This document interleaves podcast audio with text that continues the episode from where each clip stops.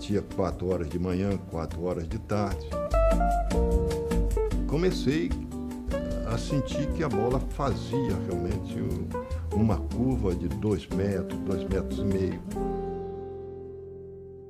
Sejam bem-vindos ao 43º episódio do Folha Seca. Hoje irei conversar com Rodolfo Landim, presidente do Clube de Regatas do Flamengo, eleito para o triênio 2019-2021 e vice-presidente de planeamento do clube entre 2013 e 2015. Rodolfo, bem-vindo ao Folha. Prazer enorme, Pedro. Prazer enorme poder estar aqui conversando com você e com todas as pessoas que estão te assistindo. Muito obrigado e comecemos por hum, falar da enorme responsabilidade associada ao cargo de presidente de um clube da dimensão do Flamengo. O Rodolfo conta uma história muito curiosa que traduz bem esse mesmo peso que essa posição uh, implica, que aconteceu logo após a sua eleição. Foi quando um sujeito o abordou na rua e lhe disse que tinha dado tudo errado na sua vida e que, portanto, a única chance para ser feliz era foram as vitórias do Flamengo e que, portanto, pediu-lhe para que cuidasse bem do, do clube. Aquilo que eu lhe perguntava era não apenas o presidente, mas também uh, tudo o que diz respeito a executivos do futebol, a jogadores, etc., uh, é preciso ter um grande arcabouço mental para poder, na verdade, trabalhar no, no clube, não? Verdade, Pedro. Assim, é, são 42 milhões de pessoas né, que torcem pelo Flamengo. Né? O, o, o, Flamengo é um time é o time mais popular do Brasil, de um país onde as pessoas são apaixonadas por futebol, que nem em Portugal, né? totalmente apaixonadas por futebol. E 20% das pessoas que, que, vivem no Brasil, aproximadamente, né, torcem pelo Flamengo. A gente acredita até que é um pouco mais do que isso, né? porque quando as pesquisas são feitas, elas são muito direcionadas para as capitais, aonde às vezes os clubes locais têm uma tem uma certa participação maior. Quer dizer, no interior do Brasil, o percentual de rubro-negros ainda é maior.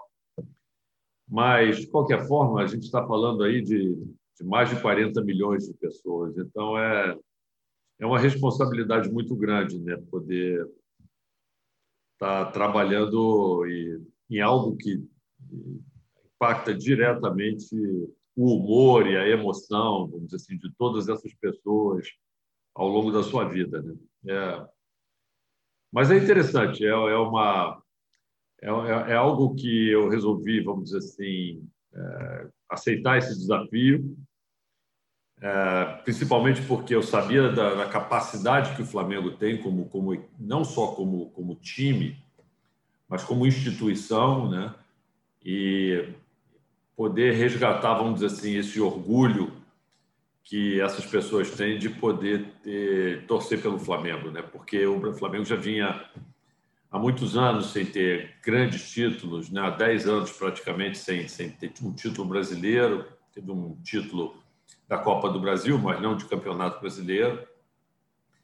E há 38 anos que não vencia uma Libertadores da América, né? Então assim, foi foi algo que a gente se propôs fazer aqui, eu e o grupo todo que veio comigo para a gestão, e a gente ficou muito feliz de, de poder estar resgatando esse orgulho aí nessa parcela significativa aí da, da população brasileira. E, eu, e não só brasileira, né? porque se a gente for ver, o Flamengo tem torcedores espalhados aí pelo mundo inteiro. Em Portugal mesmo tem um, tem um grande grupo aí de, de, de brasileiros que vivem por aí torcendo pelo Flamengo. Né? E de que forma é que busca manter o equilíbrio emocional independentemente dos resultados desportivos? Porque, como sabemos, hoje em dia o Flamengo é bicampeão brasileiro, uh, fez um feito único desde que foi formado o Campeonato Brasileiro em 1971, que foi a tal adição da Copa Libertadores e do Campeonato Carioca ao Campeonato Brasileiro, mas como sabemos, o sucesso nunca é eterno, não é? É, é cíclico. Como é que procura uh, gerir esse equilíbrio emocional?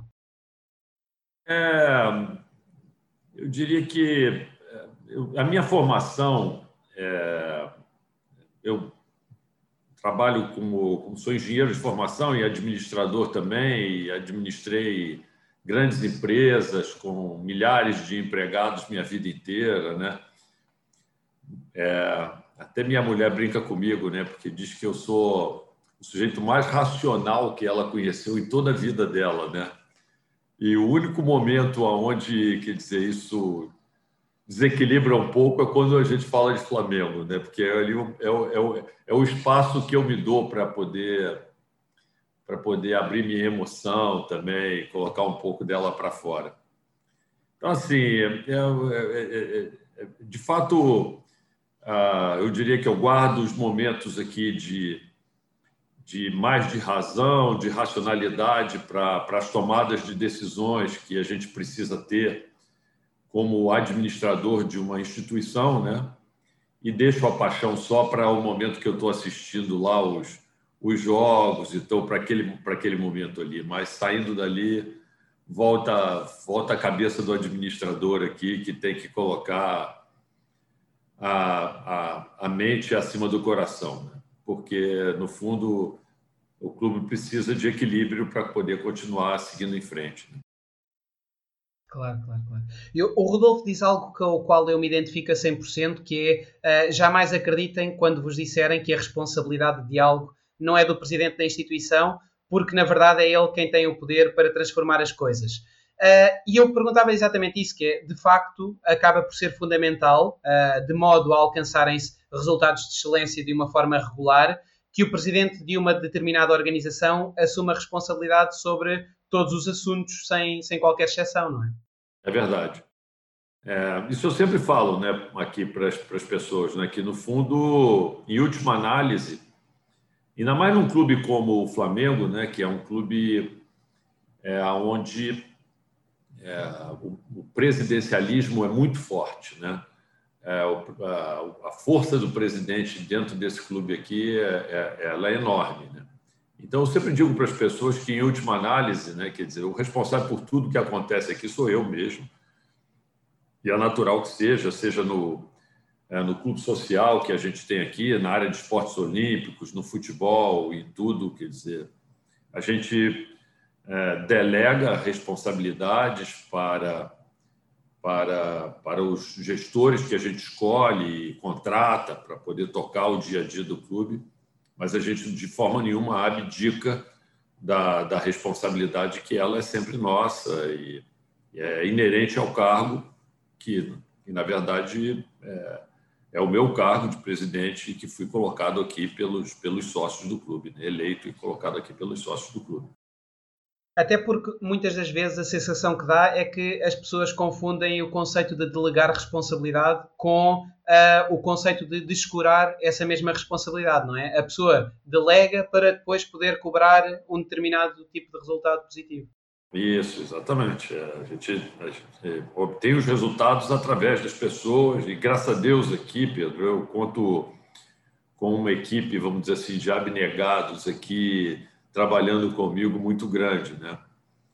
A história é interessante, né? Porque é, começa mesmo isso em 2012, antes da eleição do final de 2012, quando um grupo de pessoas que tinham se, sua vida resolvida, né? Sua vida econômica resolvida e a grande maioria que grande experiência administrativa, todos rubro-negros é, fanáticos que nem eu, né, nos juntamos e dissemos o seguinte: olha, vamos, vamos doar aqui um pouco do, do daquilo que a gente aprendeu, né, é, em nome daquilo que é a nossa grande paixão. Né? Durante muito tempo nós ficamos trabalhando e tal, e conseguimos é, uma estabilidade na nossa vida pessoal.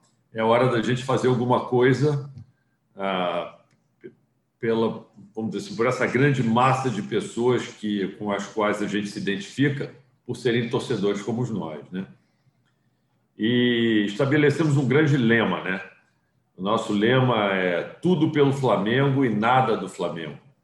Então aqui todos nós que trabalhamos aqui, trabalhamos aqui é, o tempo todo pelo Flamengo, não, não, não tiramos um centavo do Flamengo, pelo contrário, de vez em quando a gente ainda bota dinheiro do bolso no Flamengo, é, mas é, aí no fundo é, traz uma felicidade muito grande, quer dizer, eu poder estar trabalhando com, com esse grande grupo de pessoas, que sem eles nada, nada do que a gente fez seria possível. são os meus vice-presidentes aqui todos, que são não remunerados e escolhidos assim a dedo entre um grupo enorme de pessoas que se predispõem a trabalhar pelo clube, é, todos com uma experiência profissional muito grande né, no, no passado, é, envolvendo especificamente cada uma das áreas aonde é, eles foram alocados. A gente trabalha aqui como se fosse uma grande família, sabe?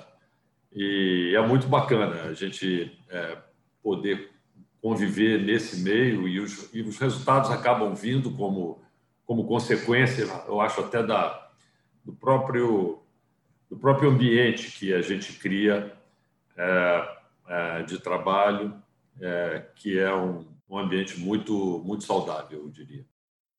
Mas essa, essa questão de, de os dirigentes não serem, pelos estatutos do, do Flamengo, não poderem ser remunerados e, portanto, terem de trabalhar de uma forma amadora, voluntária, não, não acha que isso, ao fim e ao cabo, acaba por remar no sentido contrário ao, ao elevado nível e ao crescente nível de profissionalismo que a gestão de um clube dessa dimensão exige? Ah, interessante sua pergunta. É, na verdade, é o que eu não me expressei bem. É, os vice-presidentes do Flamengo eles funcionam como um conselho consultivo. O Flamengo tem é, dirigentes que são contratados e são remunerados para, no dia a dia, implementar é, todas as decisões que são tomadas pelo conselho. Eu diria que é, esse conselho diretor, do qual eu participo e participam os, os, que a gente chama vice-presidentes, que, na verdade, é, numa comparação com uma grande corporação, seriam os conselheiros dessa, dessa, dessas, dessas, dessa corporação.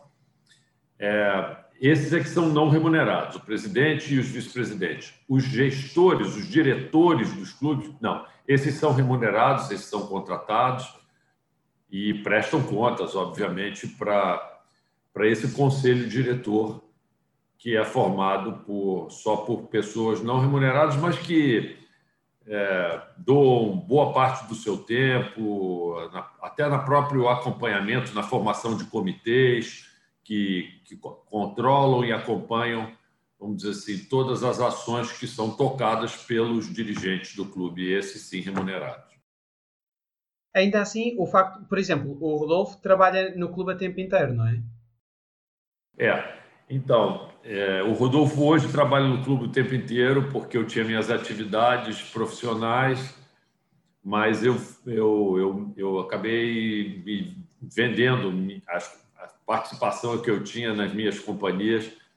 Eu, sinceramente, imaginava no início que, que isso poderia ser um, um, uma atividade de tempo parcial e que e que, que me daria chance e oportunidade para que eu eu pudesse, vamos dizer assim, continuar a exercer a minha atividade profissional que eu exercia. Rapidamente percebeu que não era possível.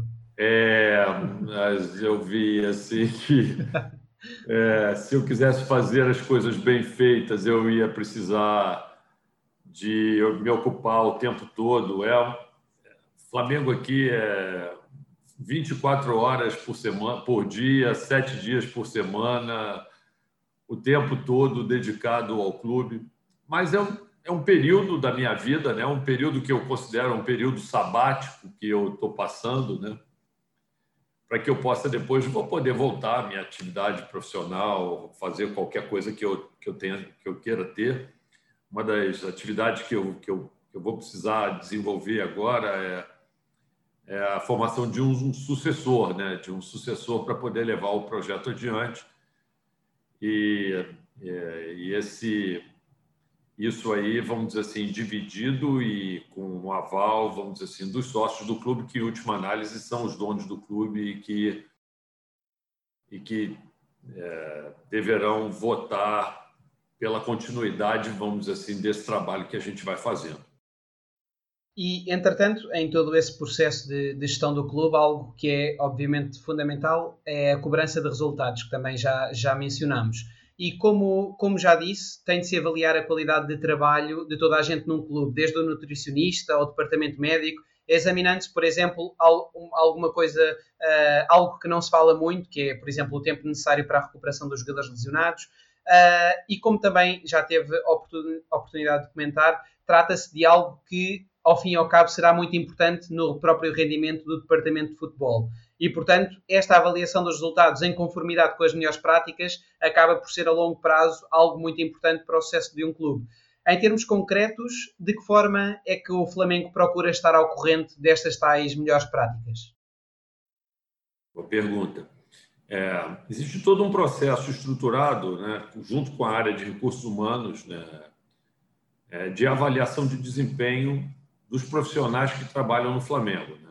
E aí passa, passa, vamos dizer assim, pela área administrativa, com metas pré-estabelecidas e é, remuneração variável.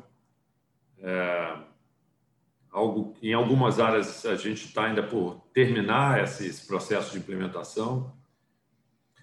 É, entre os atletas, quer dizer, o que a gente também tem, tem procurado fazer é tentar atrelar é, a remuneração a uma parcela bastante razoável de remuneração variável em função dos resultados, ou seja, à medida que os anos vão passando e essa e essa agora já é a terceira, o terceiro ano que eu estou aqui, né?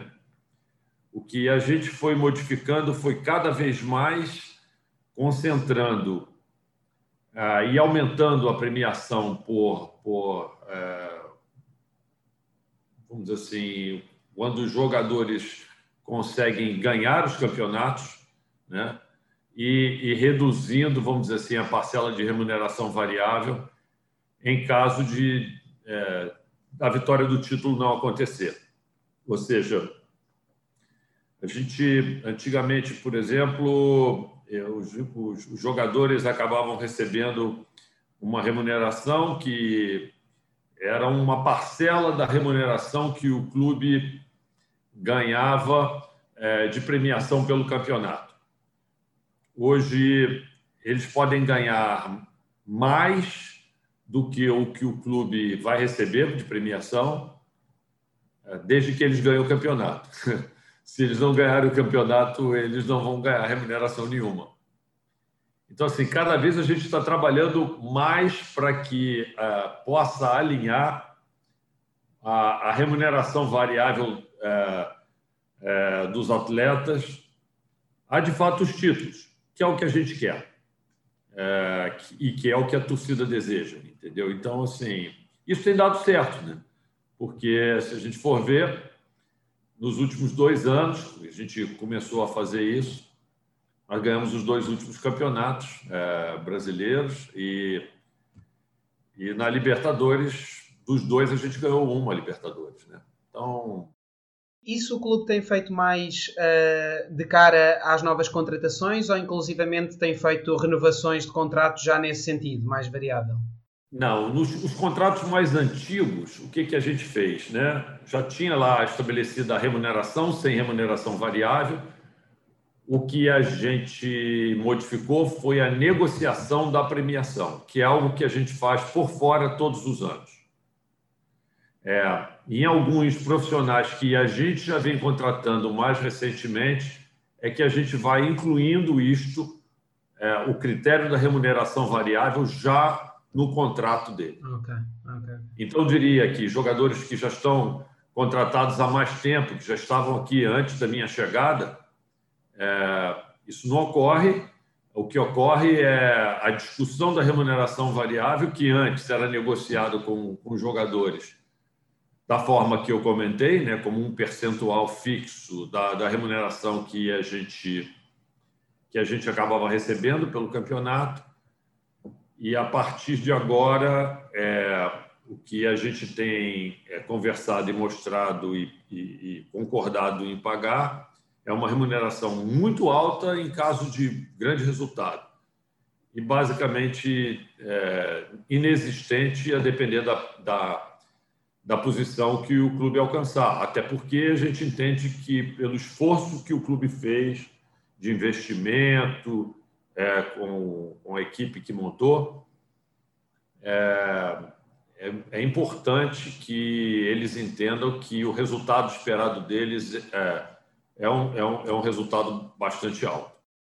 E recuando agora mentalmente no tempo, afirma que o que o levou a concorrer à presidência do Flamengo em 2018 não foi tanto o sentimento de que faltava planeamento à gestão do clube, mas sim que as restantes fases fundamentais dessa mesma gestão não estavam a ser respeitadas. Falamos da execução, avaliação e correção de rumo, que por sua vez antecederá um planeamento subsequente visando a melhoria de processos. Destas quatro fases, talvez as duas últimas, a avaliação e a correção de rumo, acabem por ser as mais complicadas, não concorda? Pelo, visto, você já estudou bastante minha vida, né? Você já, você já, você já, as perguntas que você faz já é em cima de coisas que eu já falei no passado, né? Então, interessante. Muito bem, é exatamente isso. É o ciclo do, do, do planejamento, execução, avaliação e, e, e melhoria, né? E a, a correção de rumo de fato, eu, eu, eu, via que isso não ocorria, isso era, um, era algo que eu, que, eu, que eu via que não ocorria. Acho que me precisava modificar a, a forma de tomada de decisão também, alguns processos que são processos críticos no clube, que envolvem, vamos dizer assim, consumo de grandes recursos, da maior parte dos recursos do clube, que é o processo, de, por exemplo, de contratação de jogadores, né?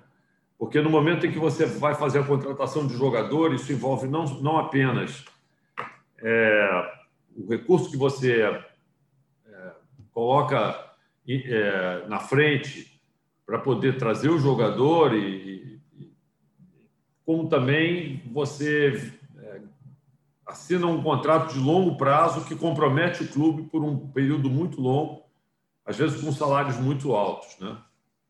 Então, esse processo de contratação é um processo muito crítico, é um processo onde um erro custa muito caro né? e pode prejudicar, vamos dizer assim, todo o planejamento futuro, porque você vai, se o jogador não teve aquele desempenho que você esperava, você vai ter que vendê-lo, e exatamente porque ele não teve esse, esse, esse desempenho, o valor dele de mercado cai, e aí você né, vai precisar colocar mais dinheiro para poder é, conseguir trazer um outro jogador. E, é, é, esse é um processo muito crítico, né? É, e que precisava ser muito bem desenhado, muito bem planejado, estudado. E, e, graças a Deus a gente teve bastante sucesso nesse, nesse aspecto aí, principalmente no ano de, de 2019. No ano de 2020, a gente fez contratações apenas pontuais em algumas posições e tudo isso, mas é, aquela fase inicial que a gente não podia errar, que foi a do ano de 2019, onde a gente criou o time base mesmo, que é o time que a gente tem até hoje, é, a gente ficou muito feliz com, com o resultado que, que nós tivemos, né? E foi fruto de uma mudança brutal de processo. Acho também que precisava mudar alguma coisa em termos de atitude também, né? É, a gente enxergava que é, e tinha consciência de que o Flamengo é a maior equipe do Brasil, era um, uma equipe com um potencial enorme e o nível de ousadia que, eu, que a gente enxergava, né, e de que as pessoas tinham ah, que estava à frente da administração era muito baixo. Quer dizer, eu acho que faltava faltava muito pensar com o tamanho que o Flamengo tem. É, eu, eu acho que a, a, o Flamengo estava sendo administrado como se ele fosse um clube pequeno, quando na verdade o Flamengo é uma potência. Então, no momento em que você tem uma potência na sua mão, você, você sabe que se você começar a entregar resultados, é, as receitas vão acompanhar, porque as receitas de é, sabe, marketing, de tudo, vão acabar vindo junto com o sucesso do clube. Se você pensar pequeno e tiver sempre um, uma equipe fraca, se desempenhando mal, é óbvio que isso não vai acabar por, mais, por maior que seja o público que você tenha, ele não vai atrair a atenção de ninguém, porque ninguém vai acabar uh, ficando interessado em assistir um espetáculo ruim. Então, faltava um pouco também de ambição é, na administração, na nossa maneira de ver. E há pouco falava sobre o processo de aquisição de um jogador, que, como também já teve a oportunidade de referir, acaba talvez por ser o processo mais importante da, da vida de um clube, precisamente pelos motivos que também já, já comentou. Uh, e como já como vice-presidente do, do clube, teve a oportunidade de poder participar na alteração um bocadinho destes processos, não é? E como também já o ouvi comentar, que é muito interessante, cada vez que passava um determinado orçamento e umas determinadas prioridades para o reforço uh, da equipa desportiva, muitas das vezes uh, deparava-se com a dificuldade que era porque a equipa do futebol apresentava muitas vezes outras alternativas que não eram tão prioritárias. E daí que este papel de meter calma nesse processo e, e direcionar a equipa para aquilo que é de facto prioritário acaba por ser muito importante.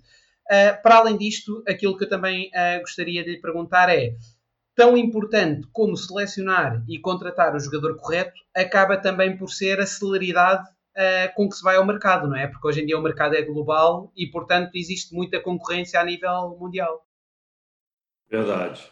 É, então vamos lá. Pegando um pouco, como eu, como eu falei anteriormente, você já estudou bastante aqui de Flamengo, viu? Você, Bom, é isso mesmo. Quer dizer, na, naqueles primeiros anos que a gente ficou aqui, quer dizer, a gente, a gente, uma das coisas que incomodava muito é, quando eu cheguei, né, na, na época do planejamento e orçamento, é que os gestores que estavam antes é, da, da, da, minha chegada aqui, desse primeiro, desse grupo que chegou aqui em 2013, é que, é, claro que todos com a melhor melhores das intenções na época, né? Mas assim, talvez pelo pelo pouco desconhecimento das pessoas que estavam ali dedicando parte do seu tempo de forma amadora e de, apaixonada, mas de forma amadora para o clube, né?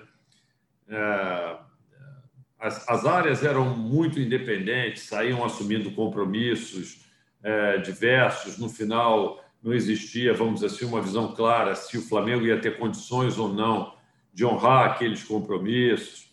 Isso uh, fez com que uh, os trabalhos no passado uh, acabassem gerando dívidas que o Flamengo ficou acumulando ao longo do tempo. Isso reduziu a capacidade de investimento, a credibilidade do Flamengo no mercado. Então, assim, quando eu cheguei para e assumi a, vice-presidência de Planejamento e Orçamento em 2013, a nossa primeira preocupação era é, não deixar que aquilo mais voltasse a acontecer, né? que o clube é, gastasse mais do que a sua capacidade, né? que cada área tivesse o seu orçamento, que ele fosse é, muito bem controlado, né?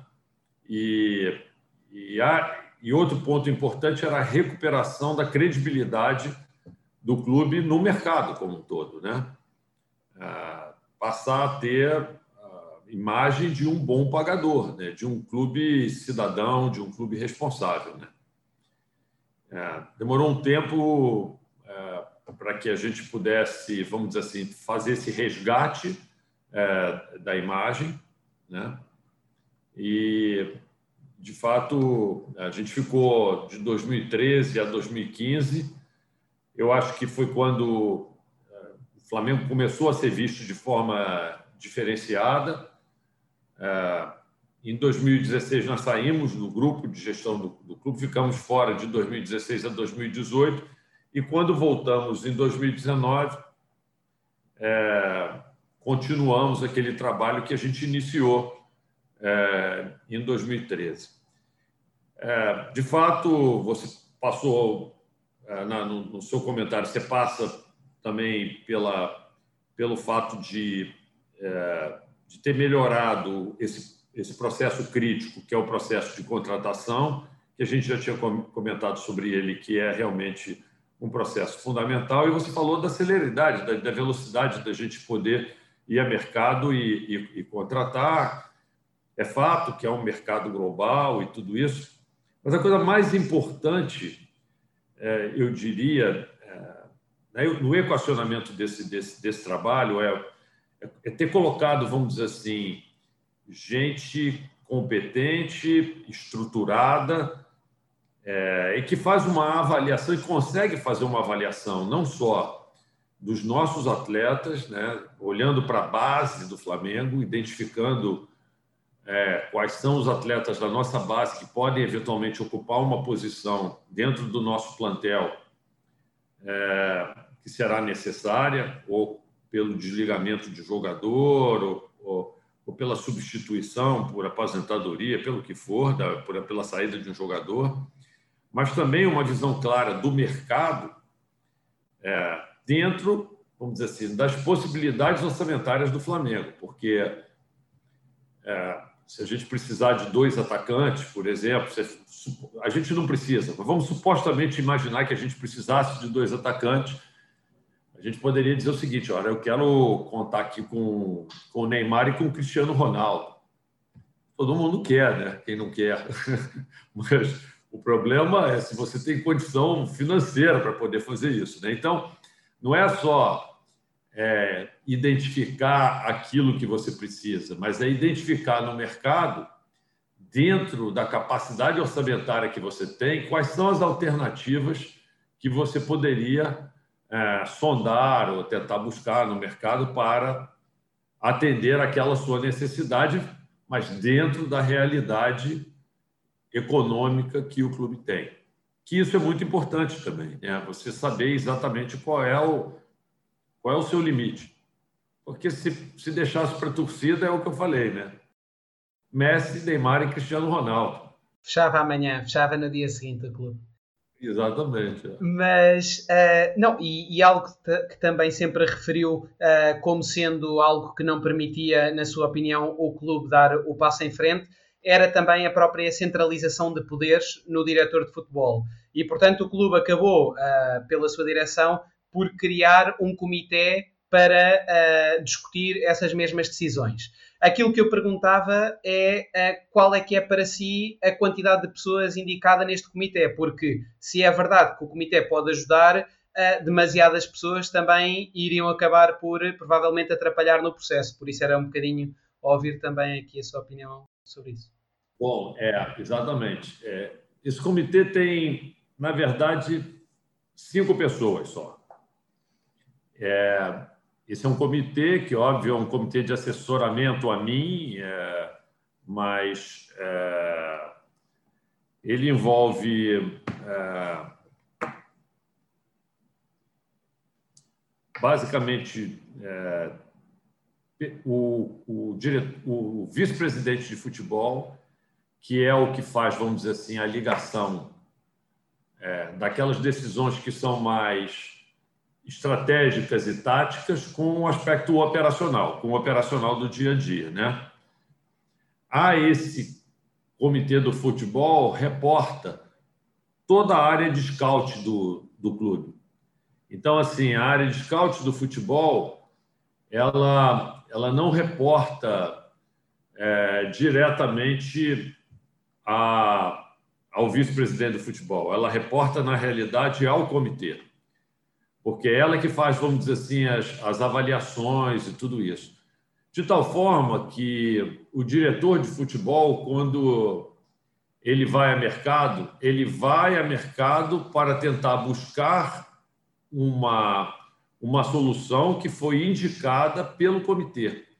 Na verdade, a, a função dele não é ele diretamente escolher com o técnico. Na verdade, eles são ouvidos, mas na realidade é, a decisão não é deles. A decisão é minha a partir é, daquilo que eu recebo de input do trabalho técnico realizado pela área de scout do clube, que é aquela que eu falei que faz aquela avaliação interna e externa de todas as possibilidades para atender, vamos dizer assim, aquelas necessidades que a gente tem.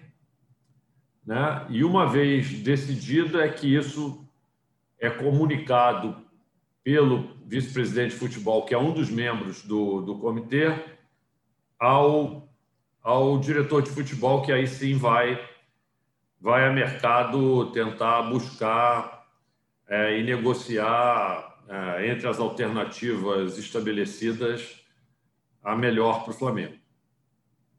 Então, é uma mudança grande, porque, como você falou antes, o que existia era um, um diretor de futebol apenas no Flamengo que reportava para o vice-presidente de futebol e para o presidente.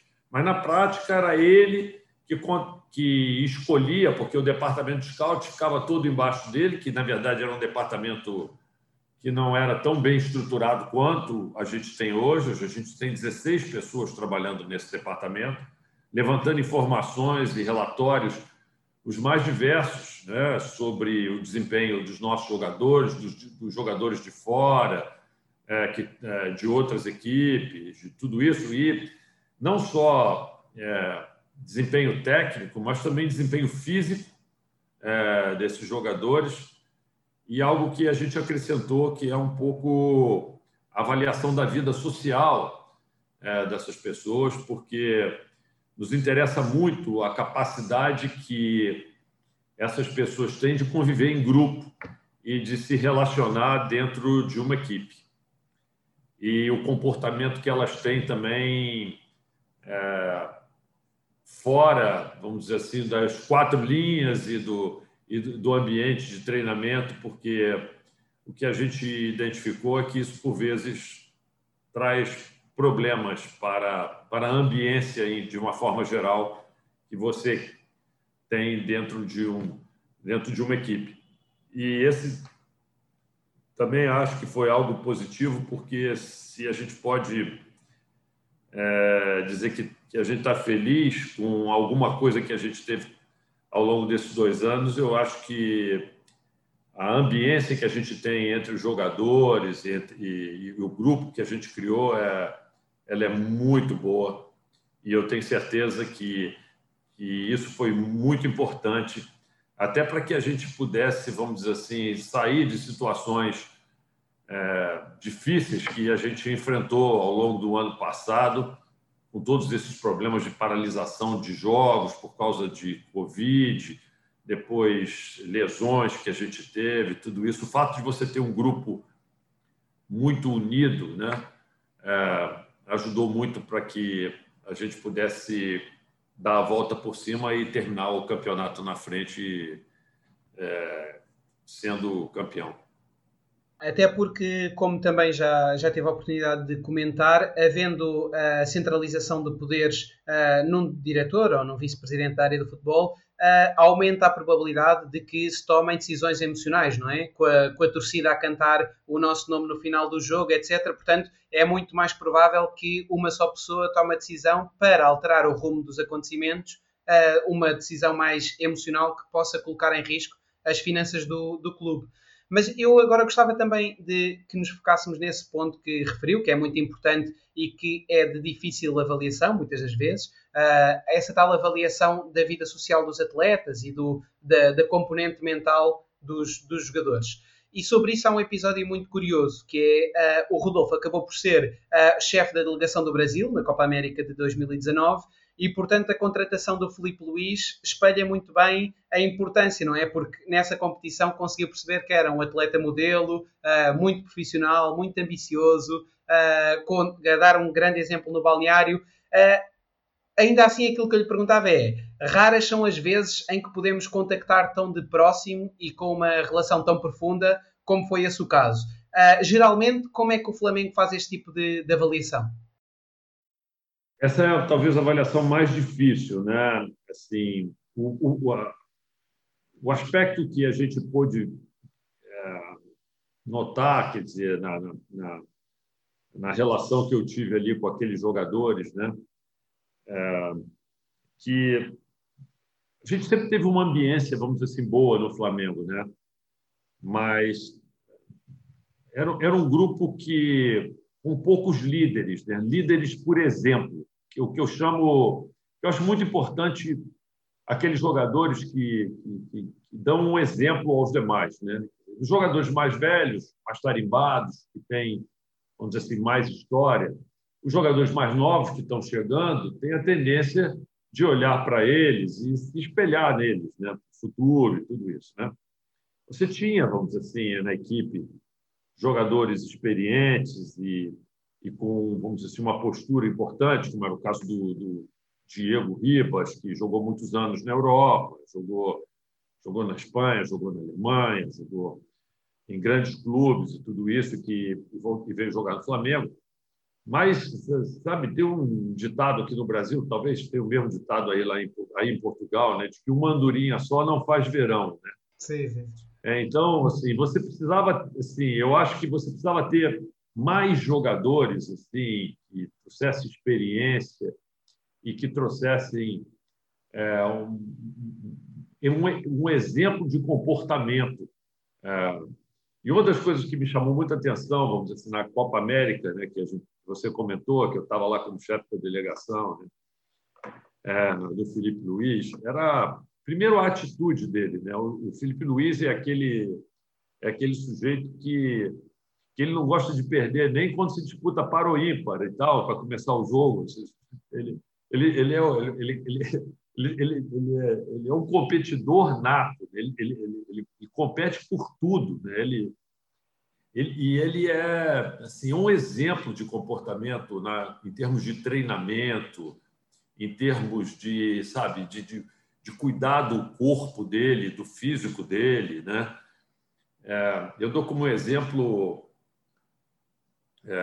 um jogo, já nem, nem mais na, na, na, na, Copa América, mas, mas um jogo que nós estávamos na semifinal da. Não, não, na quarta de final da Libertadores, lá no Rio Grande do Sul, e nós tínhamos vencido a primeira partida de 2 a 0. Fomos jogar no Rio Grande do Sul, empatamos de 1 a 1 com o Internacional e nos classificamos para a semifinal contra o Grêmio. E aí, aquele ambiente festivo no vestiário, todo mundo contente, feliz e tudo, né? o Rafinha, que é que tem um tinha um tipo de estava ali no grupo com um tipo de liderança diferente. Ele, ele é ele é aquele sujeito bacana que conta uma piada e toca música, sabe, chama a turma para o lado. Ele é, ele é uma figura muito bacana, né? Que, é, que os jogadores gostam muito dele. E o Felipe Luiz é aquele outro, né? Do exemplo de, de, de treinamento que, é, que são complementares na realidade, são coisas complementares. Né? Então o Rafinha pega logo um cavaquinho, que é um instrumento de som que a gente tem aqui, uma espécie de um violão pequeno, um cavaquinho, e começa a tocar uma música lá no vestiário, todo mundo em volta. E aí eu estou lá no vestiário, cheguei lá no vestiário, olho para o Felipe Luiz, o Felipe Luiz caminha, abre a bolsa dele, pega o celular dele, chama o fisioterapeuta, deita na maca e diz: começa a trabalhar na minha perna, porque daqui a quatro dias tem jogo de novo. Entendeu um pouco o, o, o tipo de jogador que ele é? Quer dizer, assim, então, assim, você tem. Claro que tem um pouco da, da comemoração, entendeu? Do momento que é importante para todo mundo, tá todo mundo feliz porque conseguiu, sei lá, atingir uma marca importante. Mas o, o, o Felipe Luiz, eu, sei que ele ia trazer um pouco desse, desse outro lado, né, da responsabilidade, da seriedade, da, do compromisso com, com ah, o treinamento, tudo isso para o grupo. Né? Então, a gente foi tentando até é, na montagem da equipe levar em consideração esses tipos de aspecto também, entendeu? Aquele líder, um, um que, que, que, claro que pelo exemplo, mas que saiba, vamos dizer assim, que contagiar positivamente o grupo, falar as coisas que o grupo precisa ouvir dentro de campo, é, aquele que vai liderar pelo, sabe, pelo exemplo, no comportamento fora de campo e nos treinamentos, aquele que vai conseguir construir um ambiente positivo. Ou seja, na hora da montagem de um grupo, quer dizer, eu acho que é necessário a gente levar todos consideração ter um equilíbrio, não é? dos vários perfis. Exatamente, é. Para ter um pouco de cada coisa, né? Para você poder gerar um equilíbrio e criar uma ambiência positiva sobre diversos aspectos. Né? Mas na prática, como é que o clube normalmente, não tendo a oportunidade de ter uma observação tão próxima, como é que acaba por fazer? É, é mais baseado no contacto com outros profissionais que já tenham trabalhado com os atletas, mais nesse sentido? É isso. É, esse aspecto social tem um, tem um pouco. Hoje, hoje a vida é, dos, dos, profissionais, quer dizer, é mais fácil da gente acompanhar, né, com, com o Instagram, com o Facebook, com tudo, né, que assim, as pessoas acabam mostrando um pouco do que elas são, da forma com que elas se comportam e tudo isso, né? Claro. Mas é, mas é muito em função de informações, como você falou mesmo, né? De troca de informações com profissionais que você conhece, que já atuaram em outras áreas. A gente procura se cercar desse tipo de informação também.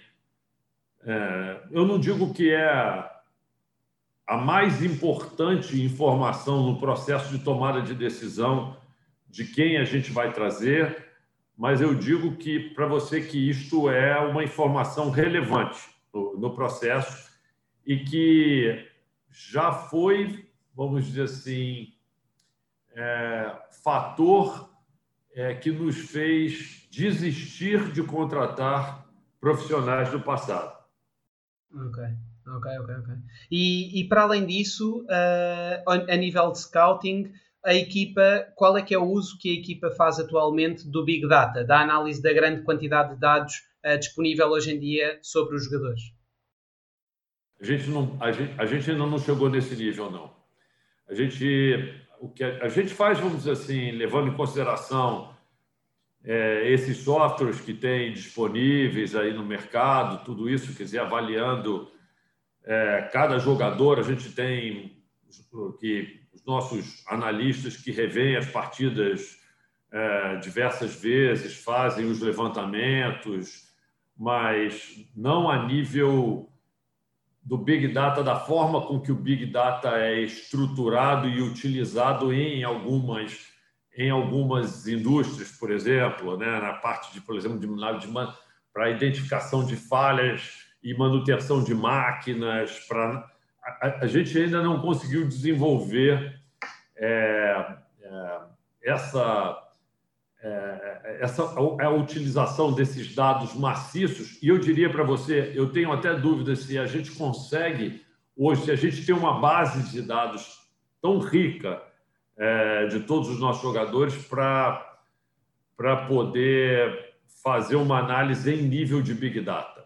O que a gente tem é uma é uma avaliação geral é, dos nossos analistas, que é, normalmente são três que são, são escolhidos por cada partida, que fazem seus relatórios, depois se reúnem, discutem e, e geram um relatório único de consenso a partir daquilo que eles viram mas é, é, algo que o clube uh, tem em vista no futuro também tentar explorar mais essa, essa área? Sim, eu acho que é interessante. É, é, é, apenas falando francamente para você, a gente ainda não conhece e não, e não, e não trabalha com ferramentas é, que, que levem esse tipo de informação, dessa, dessa coleta de dados em, em, em consideração. Para um clube da dimensão do Flamengo, o seu, a sua equipa de scouting propriamente dita acaba até por nem ser muito grande, pois não? É, eu diria que mas ela está bem mais estruturada do que quando eu cheguei, que só tinha três pessoas. Né? E, e, hoje em dia, como é que está estruturada mesmo? Temos 16. Pois, pois, pois. pois. E, entre... Um pouquinho mais bem estruturada, na minha maneira de ver. Né? Assim, e, entretanto, para que se avalie e corrija os, os, vários aspectos da gestão de uma organização de forma eficiente, na minha opinião, é muito importante que se consiga treinar o olhar, ou seja, não permitir que o olhar fique viciado, impedir que a visão de quem está uh, no interior do, neste caso do clube, engane o cérebro e em determinados momentos possa, possa alimentar o nosso próprio ego, dando a entender que está a ser tudo uh, feito da, da melhor maneira, nos casos em que isso não, não, não é verdade. Nesse sentido, acaba por ser muito importante uh, aquele tal clichê, não é? Que nós ouvimos muitas, muitas vezes, que é o pensar fora da caixa e desafiar-se constantemente na procura das melhorias do clube. Como é que procura fazer isso a administração do Flamengo? Então, é... tem dois aspectos aí, eu diria. Né? Tem um pouco, tem um pouco disso, né? É, é, eu acho, eu acho que, bom, aqui, vamos voltar um pouco atrás. O que você falou é válido, mas é válido não só para o futebol, tá? É válido para toda a administração do clube, né? Sim. A gente tem que pensar fora da caixa é, na hora que a gente vai é, estruturar novos negócios, buscar novas oportunidades de gerar receitas. A gente tem que pensar fora da caixa de diversas formas, né? É, que a gente está criação aqui dentro do, do, Flamengo, uma área de novos negócios, né, para tentar buscar, vamos assim, novas oportunidades de fazer receita. Agora, voltando aqui para o futebol, que eu acho que é o, que, é o que você está mais focado aqui pensando, né? O, o, o que a gente procura fazer, quer dizer, é, é criar mecanismos aonde é, é, muito importante, a figura do técnico é muito importante nessa, nessa hora, né? É, então, é, é, é fazer com que, criar mecanismos de que essas informações, esses levantamentos que são feitos com esses analistas, com, com o olhar desses analistas, quer dizer, é, chegue ao, eu diria, o cliente principal desse processo, que é o técnico, né? porque é o técnico que vai, vamos dizer assim, absorver essas informações, discutir essas informações e, eventualmente, orientar nos treinamentos a correção dos eventuais falhas que você tenha. Né? Então, a primeira coisa que você precisa é criar uma ambiência na qual o técnico ele esteja convencido e, e disposto a ouvir, vamos dizer assim, é, essas outras opiniões, né? Essa, é, é, esse, esse, esse trabalho rico que é feito, vamos dizer assim, a partir dessa, dessa análise de desempenho. E, e, e, é, e, é, muito interessante isso, né? porque eu acho que cada técnico tem a sua metodologia de trabalho. Né? Quer dizer, a gente, desde que eu cheguei aqui no Flamengo, a gente já teve quatro técnicos, né? e, pessoas são diferentes. Né? Eu, eu diria para você o seguinte: são, são quatro pessoas completamente distintas né? que passaram por aqui, né? Como técnicos, cada um com sua forma de trabalhar, cada uma, cada uma com a sua forma de pensar, de, de estruturar o time, tudo isso.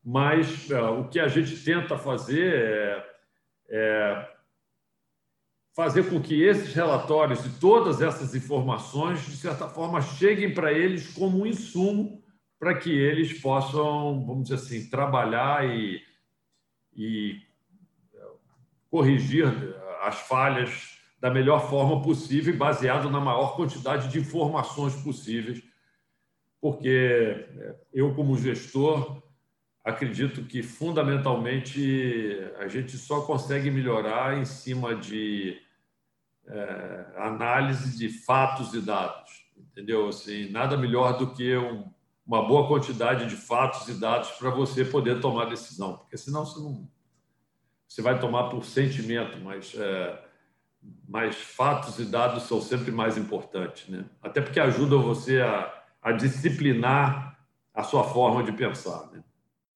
E recuando também, eh, uma vez mais, novamente, à sua passagem como eh, vice-presidente do clube, que eu suponho que também tenha feito o mesmo eh, nesta atual eleição para presidente, a primeira coisa que se procurou foi elaborar um planeamento estratégico que incluísse as principais ações a realizar durante os três anos do mandato, uh, com metas pré-estabelecidas para cada um desses anos em específico. Sendo que, como, como afirma, num planeamento estratégico é importante delinear-se não apenas aquilo que se pretende fazer, mas também aquilo que não se quer fazer. No final de contas, eu creio que concordará comigo, isso acaba por ajudar os vários departamentos do clube a trabalhar de forma alinhada, contrariando um eventual excesso de independência que possa, por exemplo, aumentar a dívida do clube em, em última análise. Uh, daí que o alinhamento num clube seja fundamental para a sua recuperação desportiva e financeira, não é? Exatamente. É, isso, na verdade, você está comentando, foi exatamente o que nós fizemos, né? É, mais uma vez, está mostrando que estudou bem o Flamengo. Né? É, o, o, grande problema, Pedro, nessa história aqui foi o seguinte: é que o cenário que nós traçamos é, não, não envolvia esse, isso que aconteceu, é, é, que foi essa, esse impacto mundial dessa, dessa Covid que, que, que mexeu totalmente com, com a forma de. Então, assim, nós tivemos um primeiro ano, eu diria que praticamente perfeito. É, tivemos, conseguimos até, tivemos um azar danado, quer dizer, tivemos um acidente pior acidente da história do Flamengo, quer dizer, logo nos primeiros dias eu, da, da, minha administração aqui, que foi um acidente que teve uma fatalidade com que envolveu uma série de jogadores do Flamengo, mas a gente conseguiu se recuperar apesar daquilo, do, até do impacto emocional que aquilo causou. E, e tivemos um ano, em termos de resultados é, esportivos, e eu diria não só no futebol, tá? É, eu diria generalizadamente no, no basquete, no remo, em todos os esportes que a gente é, se predispôs a, a disputar. Nós tivemos um, um, ano excepcional, talvez o um ano mais perfeito da história do clube, né? onde tudo é, deu muito certo e, e, as expectativas eram as melhores possíveis para o ano subsequente, né?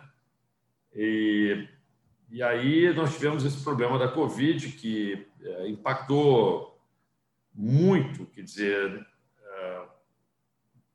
o cenário que nós tínhamos criado. Né? Quer dizer, você imagina, o Flamengo é, resgatando, vamos dizer assim, um ano em um ano maravilhoso, quer dizer, o, o, os resultados esportivos, tendo a torcida que tem, é, procura por, por patrocínio, por tudo cresceu, né? Foi uma coisa.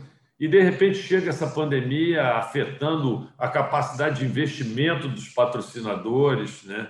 Tirando o público, que foi uma receita muito importante do Flamengo, dos sócios torcedores também. Então a gente fez todo um planejamento é, que envolvia compromissos que nós assumimos com contratações e contratos de longo prazo com jogadores, tudo isso e sem ter, vamos dizer assim, as receitas que estavam previstas, né? Quer dizer, então, o problema que eu acho que não, não só o Flamengo é, sofreu, mas eu acredito que vários outros clubes pelo mundo devem estar sofrendo o mesmo, mesmo problema do Flamengo.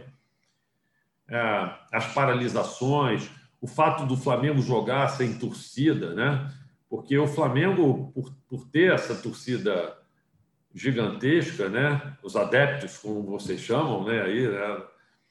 É, é, é, um, é um fator diferencial muito grande. O Flamengo joga em qualquer lugar do Brasil é, uma torcida equivalente ao dono da casa, entendeu? É um é, Flamengo.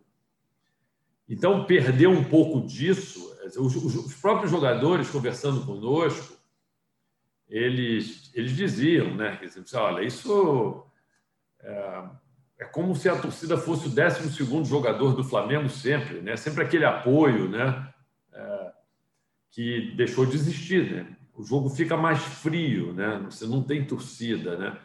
É, não tem mais o efeito do, é, do mandante do jogo, né? Porque é, jogar num estádio vazio no Rio de Janeiro não é muito diferente de jogar num estádio vazio em São Paulo, na Bahia ou qualquer outro estado que a gente tenha, né? Por alguma razão, o adepto é considerado o 12 jogador, não é? É isso. E no Flamengo eu diria que mais, tá? É o 12 e o 13. Eu acho que pela torcida do Flamengo, acho que vale dois jogadores a mais aí nessa história, entendeu?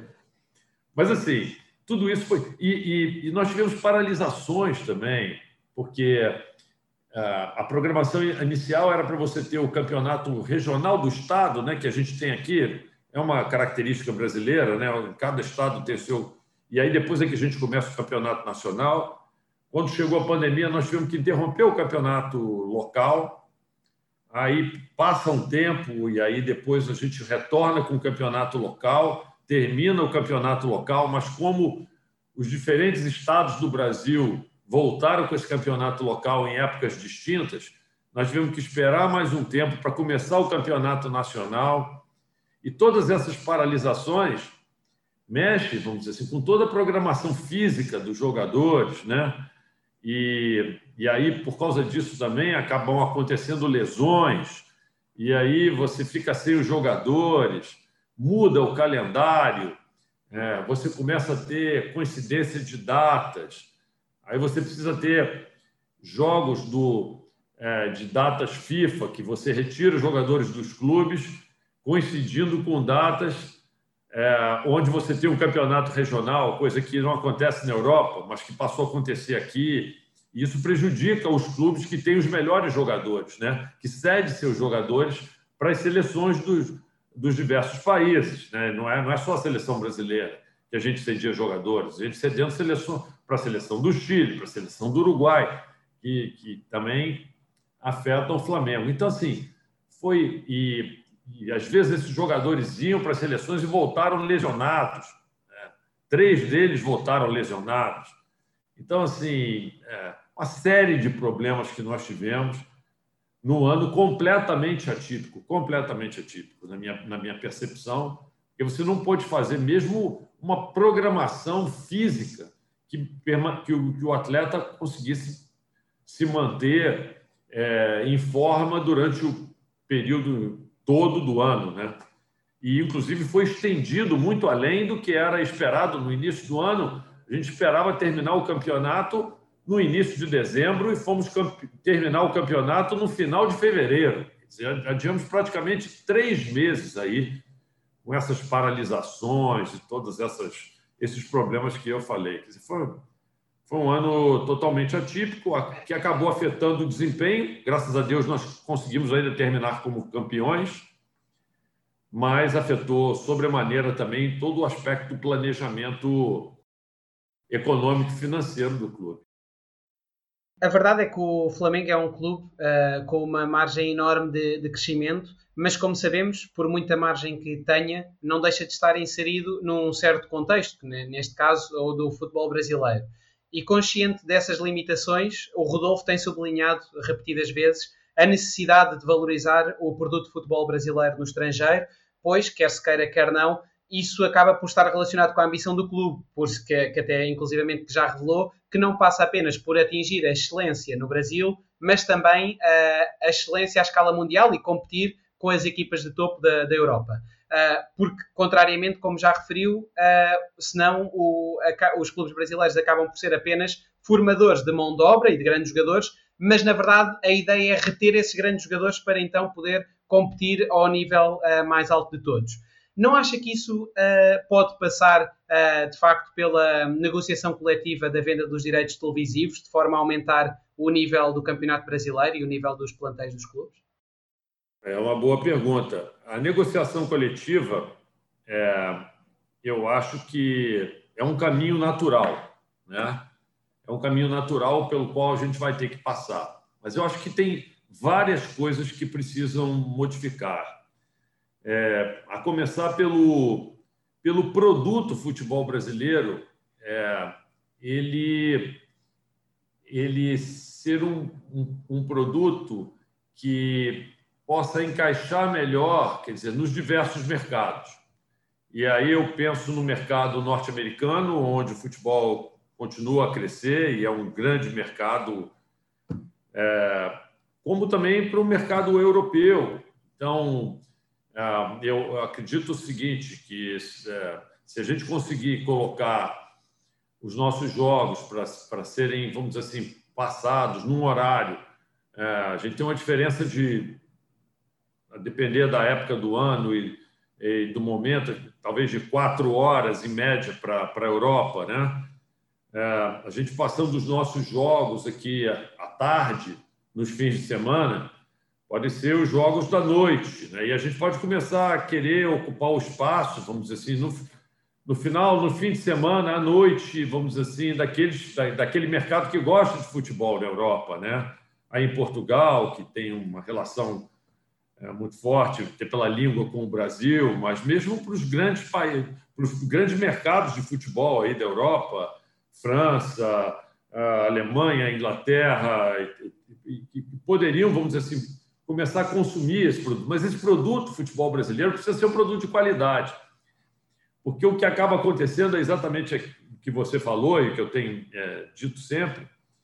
É, o Flamengo tem é, forma é, grandes jogadores que passam pelo Flamengo. Eu ontem mesmo, é, antes, antes de ontem, né, estava vendo aí o jogo que o, o Real Madrid estava jogando lá Liverpool? As eliminatórias da, da Champions League, né? E vi lá o Vinícius Júnior fazendo dois, é, dois gols lá e o Real Madrid acabou ganhando o jogo, né?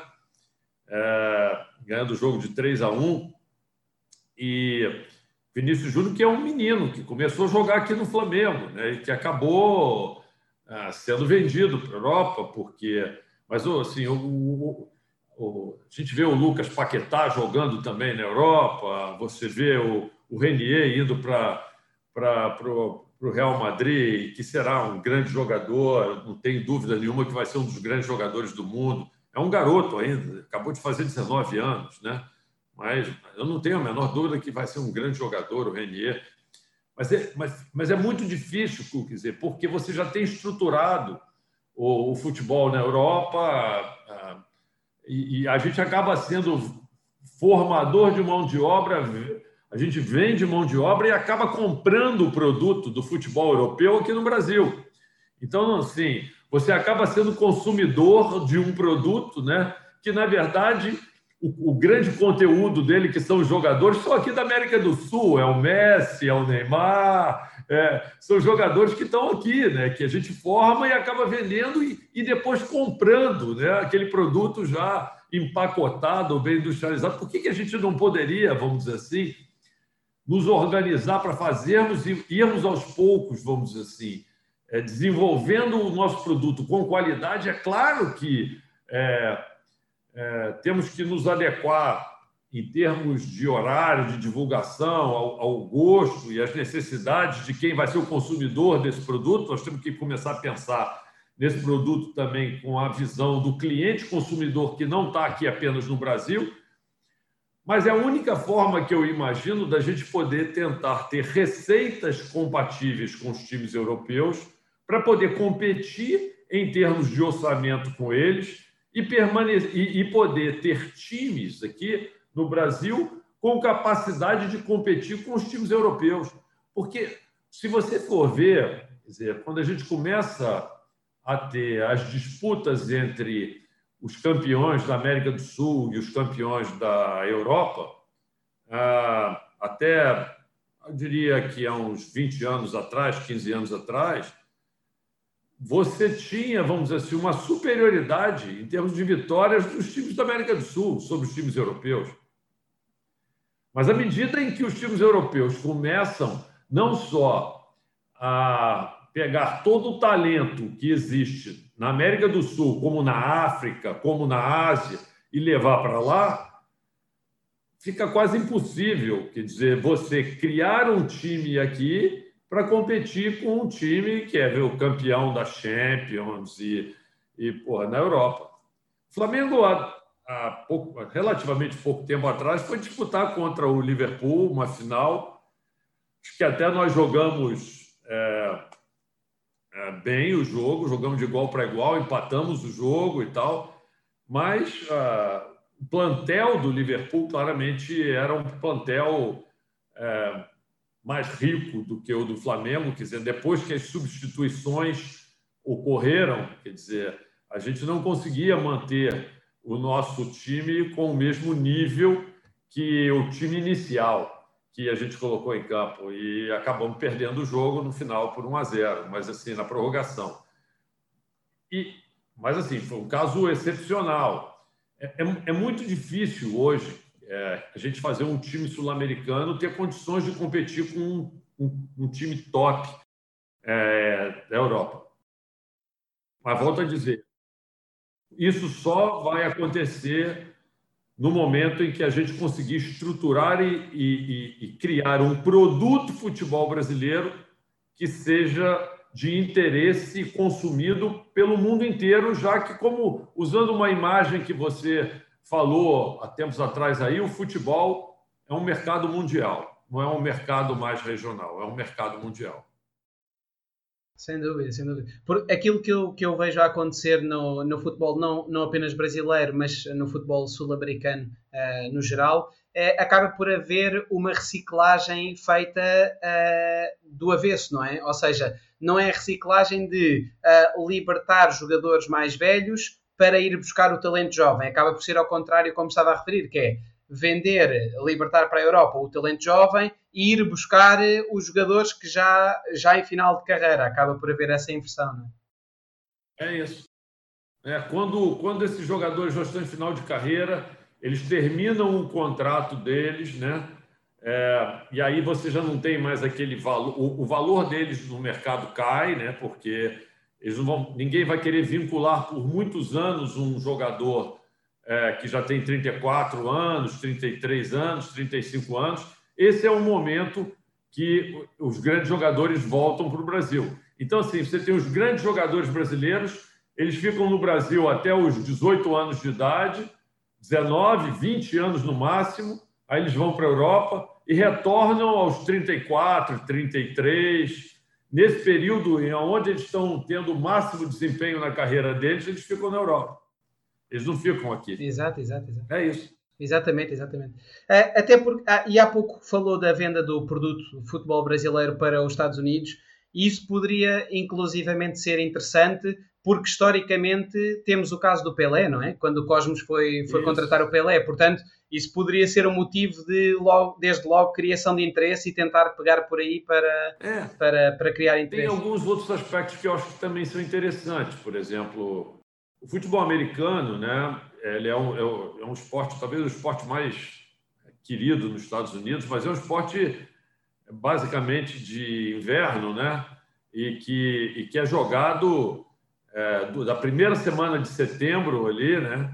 Até, até a primeira semana de. O Super Bowl é na primeira semana de fevereiro, né? É um, é um período muito curto, né? E se você for ver, é, você poderia é, idealizar um produto aqui no Brasil para ser complementar, né? Quer dizer, no momento em que o futebol americano ele estivesse, vamos dizer assim, terminando uh, o seu campeonato, você poderia estar começando esse campeonato de futebol brasileiro, né? E, e, e, o horário seria muito compatível, né? Porque se, for, se você for ver o horário em que o futebol americano é jogado, é, nos fins de semana, no fim de semana, é, normalmente nos domingos, é o mesmo horário que é jogado o futebol aqui no Rio de Janeiro e em São Paulo, aqui no Brasil, né? Quer dizer, então existe uma complementaridade, vamos dizer assim, até de horário, porque a gente está num outro fuso horário diferente da Europa, né? Na Europa a gente é, o futebol ele já está estabelecido, né? Os, os grandes os grandes é, é, mercados é, de futebol, mas só que eles passam os jogos na, no horário que é, é de manhã e no início da tarde aqui no, no, no, Brasil, né? Então a gente, o nosso horário que seria a tarde aqui já seria a noite aí. No, no, a gente não competiria por essa por, por esse horário com a Europa. E nos Estados Unidos, para não competir com o futebol americano, você precisaria fazer num período tal em que é, fosse complementar. Né? Você tem o futebol americano jogando num certo horário, você poderia usar o mesmo horário, só que no momento em que o futebol americano não está jogando. Né? Então, sim, sim. ideias assim para a gente preparar o nosso produto, né? preparar esse produto futebol brasileiro para procurar vender ele para fora. É um pouco disso que eu tenho, é um pouco dessa ideia que eu tenho tentado dividir com os meus colegas presidentes dos demais clubes do Brasil. Exato, nem, nem que seja adaptar o seu modelo competitivo para indiretamente torná-lo mais forte, não é? Claro. A, a, médio, médio e longo prazo. Uh, inclusivamente já referiu numa reunião da CBF uh, eh, contra aquela corrente que procura o ganho de curto prazo, uh, que nem que seja de graça, não é? Nem, nem, nem que se transmita no exterior de graça. É. Porque também, inclusivamente porque o próprio futebol coreano, como, conforme também já, já comentou, tem mais gente a assistir no exterior do que o brasileiro. Imagina, né? Com todo respeito ao futebol coreano, quer dizer, o Brasil é, que já ganhou cinco Copas do Mundo, entendeu? É, poxa, exato, é, não é possível exato. que a gente tenha um produto que, que, que, que, seja menos atrativo do que o do futebol coreano. Quer dizer, volto a dizer com todo respeito, um país que tem uma população, sei lá, que é menos de um quarto da população brasileira e que não tem a tradição que o Brasil tem de futebol. Né? Então, sim. Ironicamente, inclusivamente, porque uma parte do interesse de algumas pessoas que. Uh, da parte da assistência inclusivamente local dos jogos coreanos são jogadores brasileiros, porque são jogadores que também vão terminar a carreira é, na Coreia. É, Portanto, é que e com relação, é um ciclo. E com é? relação a esse aspecto que você comentou aí, da, nem que seja de graça, é porque é porque havia uma discussão muito grande lá quando a gente foi fazer a venda dos direitos internacionais né, do, do, do campeonato. Né, que, e, o, e o futebol brasileiro não era mostrado. Né? Então, assim, para você poder a, a, ter o interesse de outros países é, no teu futebol, a primeira coisa que precisa acontecer é que eles precisam ver o futebol. Então, não tinha ninguém. Você está começando a querer criar um mercado eu falava, gente, está de graça, nem que seja de graça. Daqui a três anos você já criou um mercado para isso, aí você vai lá e começa a cobrar. Mas você precisa começar, entendeu? E, e aí as pessoas com aquela visão de muito curto prazo, entendeu? O seguinte: não, não, é, tem que me pagar agora alguma coisa. esquece, não, não, não, não, não nem, eu estou preocupado é com alguma coisa é, que, e, e, três anos passa muito rápido, sabe, Pedro? É um negócio assim, de uma hora para outra já passou três anos, entendeu? Então, eu tenho que começar a criar a mentalidade que você precisa construir um mercado para o futebol brasileiro, que ficou para trás é, em termos de é, desenvolvimento nesse mercado que você muito bem é, falou. É hoje um mercado mundial e que os clubes europeus souberam aproveitar isso muito melhor para poder é, melhorar as suas receitas e, com isso, melhorar a qualidade do seu futebol. Mas pensando na valorização do futebol brasileiro no estrangeiro ao dia de hoje, como é que se constrói uma equipa para competir com equipas de topo na Europa quando nós sabemos que aproximadamente metade do custo do Neymar é o custo total do plantel que o, do Flamengo? Então, é isso. Assim, não dá para fazer de uma hora para outra, não, Pedro. Tem que ser, tem que ser devagar. Tem que ser. É, é um projeto de vários anos, né? Você tem que você tem que criar um produto, começar a mostrar o teu produto, depois você começa a criar regras é, para, vamos dizer assim, saída dos jogadores do Brasil.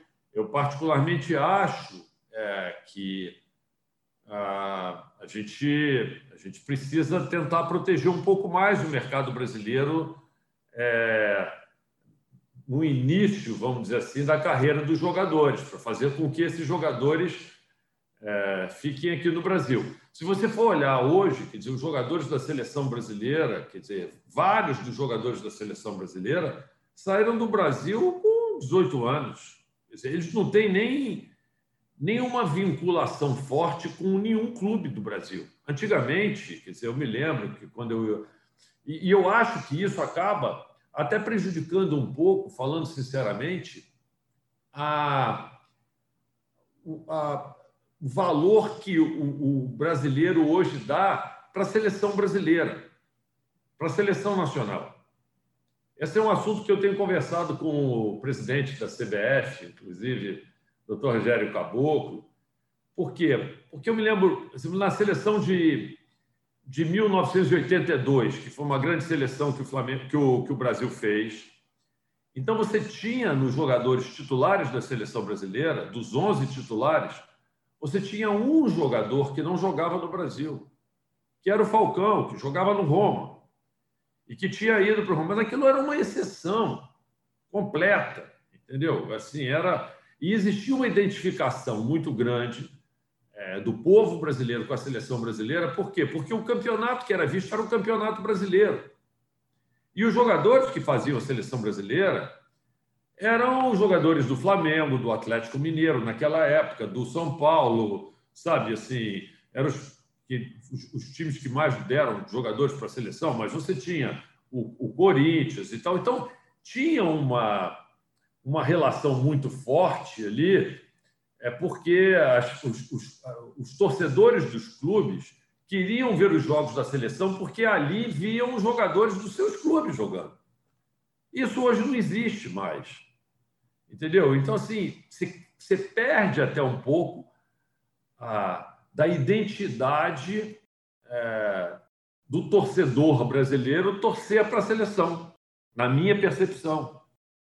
E eu, eu acho que isso até é, um, é meio que um movimento mundial, tá? É algo que está acontecendo um pouco no mundo todo. É, não é só no Brasil. Mas no Brasil, como um grande exportador de jogadores de futebol, eu acho que isso é muito forte. E um clube com a dimensão do Flamengo, que uh, também, segundo um estudo do Datafolha de 2019, uh, eh, refere que o clube tem os tais 42 milhões de torcedores, uh, mas o destino do clube acaba por ser resolvido, por, decidido por muito poucos. falamos de, em cerca de 12 mil sócios proprietários, pouco mais de 8 mil pessoas com capacidade para votar e, por fim, acabam por ser pouco mais de 3 mil aquelas que de facto vão votar, como se viu nas últimas eleições qual o motivo para que o clube não apresente um número de sócios bastante superior? Eu sei que também com a pandemia da Covid-19 o número de sócios torcedores, por exemplo, baixou abruptamente, uh, diz que de 150 para 61 mil, mas ainda assim eu perguntava-lhe para tamanha base de, de, torcedores, o que impede o clube de apresentar um número uh, bastante mais superior nos vários planos de sócio disponibilizados? É, é uma pergunta interessante, né?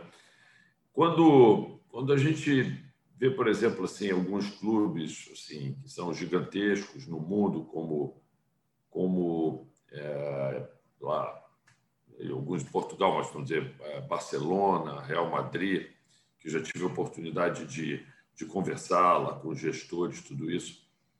A gente vê que, é, na verdade, eles não são clubes sociais. O Flamengo começou como um clube social é, que tinha uma sede onde as pessoas iam, a sede do clube, é, é, praticar esporte e, e, também conviver socialmente, né? E, e quando você vê esses outros clubes, quer dizer, eles são eles são clubes onde os sócios são na realidade sócios torcedores. Eles não têm uma sede social onde eles eles convivem. O Flamengo é o contrário, né? O Flamengo é um clube social que tem que tem o futebol então, é, o, o, o, principal fator é, que fez com que o clube tivesse poucos é, sócios é porque, é, no seu estatuto, dizer, só votam aqueles que são os sócios do, do clube, da sede social do clube. Né? Os sócios torcedores, eles não têm direito a voto. Essa é uma discussão que a gente já teve aqui uh, no passado, no Flamengo e tudo isso, quando houve a criação do sócio-torcedor, mas para que isso pudesse ser modificado, precisa é, que haja uma alteração no estatuto, e isso passa por uma aprovação dos sócios que já estão, é, que hoje são sócios proprietários do clube na sua maioria. E, e eu não vejo, vamos dizer assim, sinceramente, muito espaço para que isso aconteça quando eu converso com os sócios, entendeu? Com os sócios aqui do clube. É, é, eles acham ainda que é, o direito de votar no Flamengo é uma coisa que tem um valor muito grande, que deve ser restrito apenas a uma categoria especial de sócios, que são aqueles que convivem aqui no clube. Essa, esse é o pensamento da maioria das pessoas. Então, eu, eu, eu, é, a questão não é uma questão de decisão, vamos dizer assim, da presidência ou do que for. Essa é a decisão dos donos do clube, na realidade, que são os seus sócios. Né? E, eles, e eles pensam assim. E, de fato, você tem razão. Quer dizer, se você for ver é, quando chega o momento da eleição, o, o número é, de sócios que, que estão aptos a votar, porque aí leva em consideração uma série de coisas, eles têm que estar em dia com seus pagamentos, eles, eles precisam ter no mínimo três anos ininterruptos é, de pagamento, é, é, como sócio, tudo isso, isso chega a um número, como você falou, perto de 8 mil pessoas. E na prática, vem votar pouco mais de 3 mil. A gente acredita que na próxima eleição talvez esse número cresça. É, vá para algo como 4 mil, 4.500 pessoas. Mas é um número realmente muito restrito quando você fala de torcedores, de, de 42 milhões de torcedores. Realmente é um número muito restrito. E, na sua maioria, esses sócios são, que é um fator, um fator interessante, né? como é um clube social, na sua maioria, esses sócios são moradores da cidade do Rio de Janeiro. Por quê? Porque eles frequentam o clube, eles vêm aqui. A gente tem muitos sócios, de fato, que são é, sócios do clube porque querem votar e moram a mil, dois mil quilômetros de distância. Mas, assim, quando você analisa o número total de sócios, é um, é um, é um número é muito restrito. Na sua maioria, são, são pessoas que moram aqui no Rio de Janeiro, que é, o, que é a cidade da sede do clube. E, e interessante porque é, na cidade do Rio de Janeiro, onde eu diria com certeza a gente tem mais de 95% dos sócios ele, é, que são votantes no Flamengo, nós só temos 3 milhões de torcedores do Flamengo. 39 milhões de torcedores do Flamengo estão fora do Rio de Janeiro. Então acaba sendo um colégio eleitoral muito focado aqui na cidade do Rio de Janeiro, em pessoas que moram aqui. Mas, por exemplo, em relação aos sócios torcedores, se não me engano, eles até têm crescido bastante nos últimos anos, não é? Porque é que um, qual é que é a maior dificuldade do clube em agora também mesmo com esta queda abrupta conseguir fazer crescer muito, tendo em conta que há os tais milhões de torcedores? É. Então, assim, é, é, essa discussão em relação, quer dizer, ao valor que se paga é, para ter o direito de influenciar no destino do Flamengo. É, então, assim, como um sócio proprietário do Flamengo hoje paga algo como 250 reais, vamos lá pensar assim, historicamente 50 dólares por mês para poder frequentar o clube e ter o direito de votar. Um sócio torcedor ele paga bem menos. Ele paga pouco mais de 10 dólares, 11 dólares para poder é, ter esse direito de comprar ingressos para, para, para ver os jogos do Flamengo. Né? Então, é, há uma diferença muito grande de valor. Né? E, e, e, e, e esses sócios torcedores, a gente tem é, chegou a ter aí algo como, a, a, antes da pandemia, 125 mil sócios, vamos dizer assim, torcedores é, é, no Flamengo. É, também, na sua maioria, eles acabam sendo é, aqui do Rio de Janeiro ou das cidades em volta do Rio de Janeiro. Por quê? Porque quando o, o grande atrativo do, do sócio torcedor ele poder comprar um ingresso com prioridade, né? É, ele compra na frente dos demais e compra mais barato, compra com desconto. É. Então, para um morador, para um torcedor do Flamengo que mora a 2 mil quilômetros de distância, a 1.500 quilômetros de distância, são poucos os jogos que ele vai ver do Flamengo. Às vezes ele, ele vai ter a oportunidade de ver, uh, se ele não vier para o Rio de Janeiro, um jogo do Flamengo quando o Flamengo for jogar na cidade próxima da onde ele mora, né? Então, é, o atrativo para ele se tornar um sócio torcedor é um pouco menor. Não é que não existam, é, existem vários espalhados pelo Brasil e vários estados que, que são sócios torcedores e que, e que vêm aqui ao Rio de Janeiro, pegam um avião e vêm ver jogos do Flamengo aqui. É, tem, existem muitos, mas assim, estatisticamente falando, a maior parte dos sócios torcedores também estão no Rio. E aí, os sócios do Flamengo, que são os sócios proprietários, os sócios que pagam, é, compram o título do Flamengo e pagam uma mensalidade muito mais cara para poder frequentar a, a sede do clube, acham injusto que um, um sócio torcedor que já tem a vantagem de comprar o ingresso do jogo com desconto, que é a principal vantagem dele, ainda tenha o direito de votar também no Flamengo. Então, eles dizem o seguinte: se você quiser votar no Flamengo, você não precisa ser sócio proprietário, mas pelo menos seja sócio é, contribuinte aqui do Flamengo, né? É, e aí vai pagar esse, esse valor que eu tô eu estou falando aí em torno de 250 dólares, vai. Vocês estão falando aí é, internacionalmente aí, real, ninguém sabe quanto é que vale um real. Mas vamos lá, algo como 50 dólares aí. Okay. Um pouco mais de 40 euros aí. E, por outro lado, o clube também começou a trabalhar no ano passado a ideia do lugar cativo, como se diz em Portugal, ou do abono, como se diz em Espanha, ou seja, a venda antecipada de lugares no estádio para que o torcedor possa assegurar a sua presença nos jogos em casa durante a época. Presumo que, não havendo neste momento a possibilidade de se assistir aos jogos presencialmente, o processo esteja em stand-by, mas ainda assim gostaria uh, de saber se este é um tema novo, completamente novo para o clube, ou se já tinha surgido também no passado, mas por algum uh, motivo ou outro acabou por não ser efetivado até ao momento.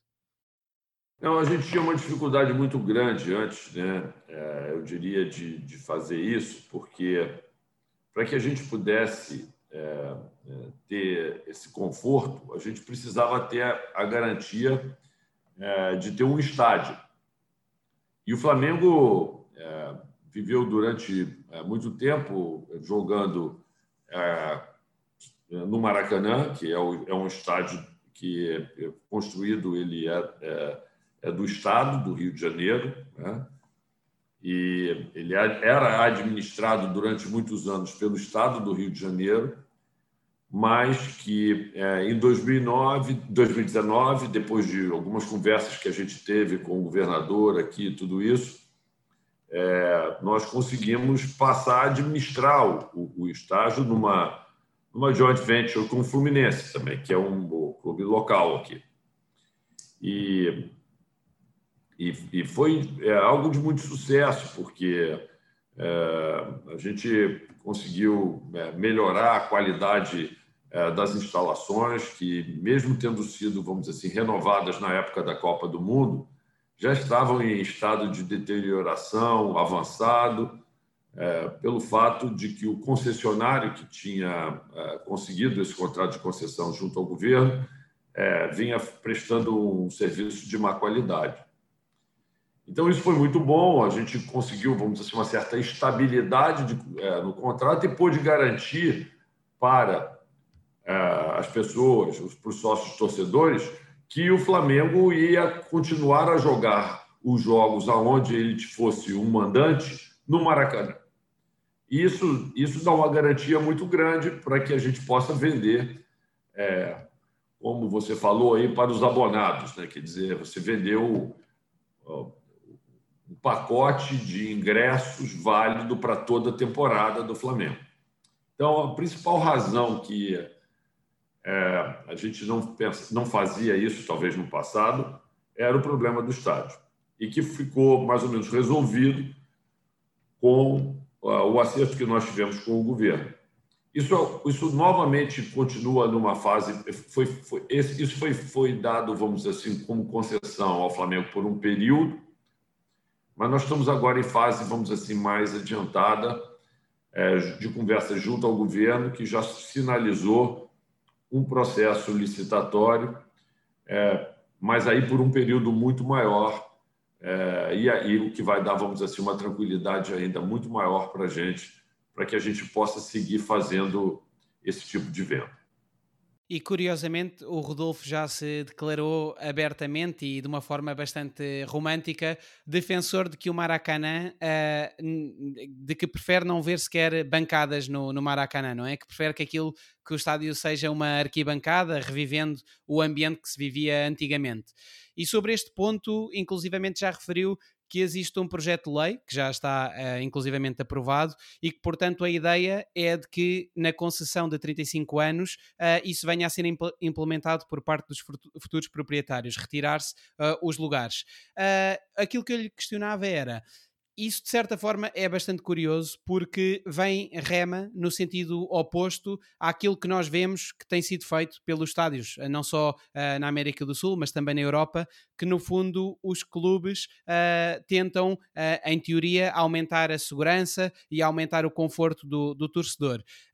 eu, de certeza que o Flamengo já pesou os prós e os contras, e qual é que é a posição do clube sobre, sobre isto, sobre este tema? Então, essa, essa, essa, essa discussão, vamos assim, dos prós e dos contras, tudo isso passou é, pela, é, pela Assembleia Legislativa do Estado do Rio de Janeiro. É onde nós temos, vamos dizer assim, os deputados regionais do Estado, né? que são os representantes do povo do Rio de Janeiro. O que eles entenderam foi que é, fato de ter remodelado o Maracanã e tornado ele uma arena, vamos dizer assim, moderna, a exemplo do que acontece no mundo todo, é, de certa forma excluiu, vamos dizer assim, é, do estádio é, um, uma série de torcedores com poder de compra é, menor, mais, mais baixo. Então, a ideia não é retirar, vamos dizer assim, todos os, é, os, os, os assentos, vamos dizer assim, do estádio. É criar, a, normalmente, numa área que é considerada menos nobre nos estádios, que é a área que fica atrás dos gols, quer dizer, um setor que seria um setor mais popular, aonde você é, retiraria o, os assentos e com isso você cresceria, sim, também o número é, de é, potenciais é, é, pagantes e, e, e espectadores é, do, do jogo de futebol. Então, isso não será feito em todo o estádio, será feito apenas num setor é, é, que seria atrás dos gols, e isto é o que deve estar contemplado é, dentro desse processo que eu comentei, de licitação por um prazo mais longo que está sendo elaborado hoje pelo governo. É que o futuro concessionário terá que fazer, vamos dizer assim, essas alterações é, no estádio. Essa, essa não é uma posição, eu diria, do Flamengo, apesar do Flamengo não ter absolutamente nada contra isto. Mas essa é uma, uma posição, eu diria, daqueles que são os legisladores é, no Rio de Janeiro. E apesar de ser um investimento muito elevado, o clube não, uh, não pensa na possibilidade de poder eh, o próprio clube comprar, adquirir o, o, estádio? Pedro, é o seguinte: é como você falou, é um valor muito elevado. Né? Se você for ver é, o custo que, que a gente teria para para construir um estádio? Bom, em primeiro lugar, é que numa cidade como o Rio de Janeiro, você não tem um espaço hoje é, em um local, eu diria, premium para fazer um estádio de futebol. Não tem. É, o custo de desapropriação, vamos dizer assim, de uma área num espaço premium seria completamente fora de questão.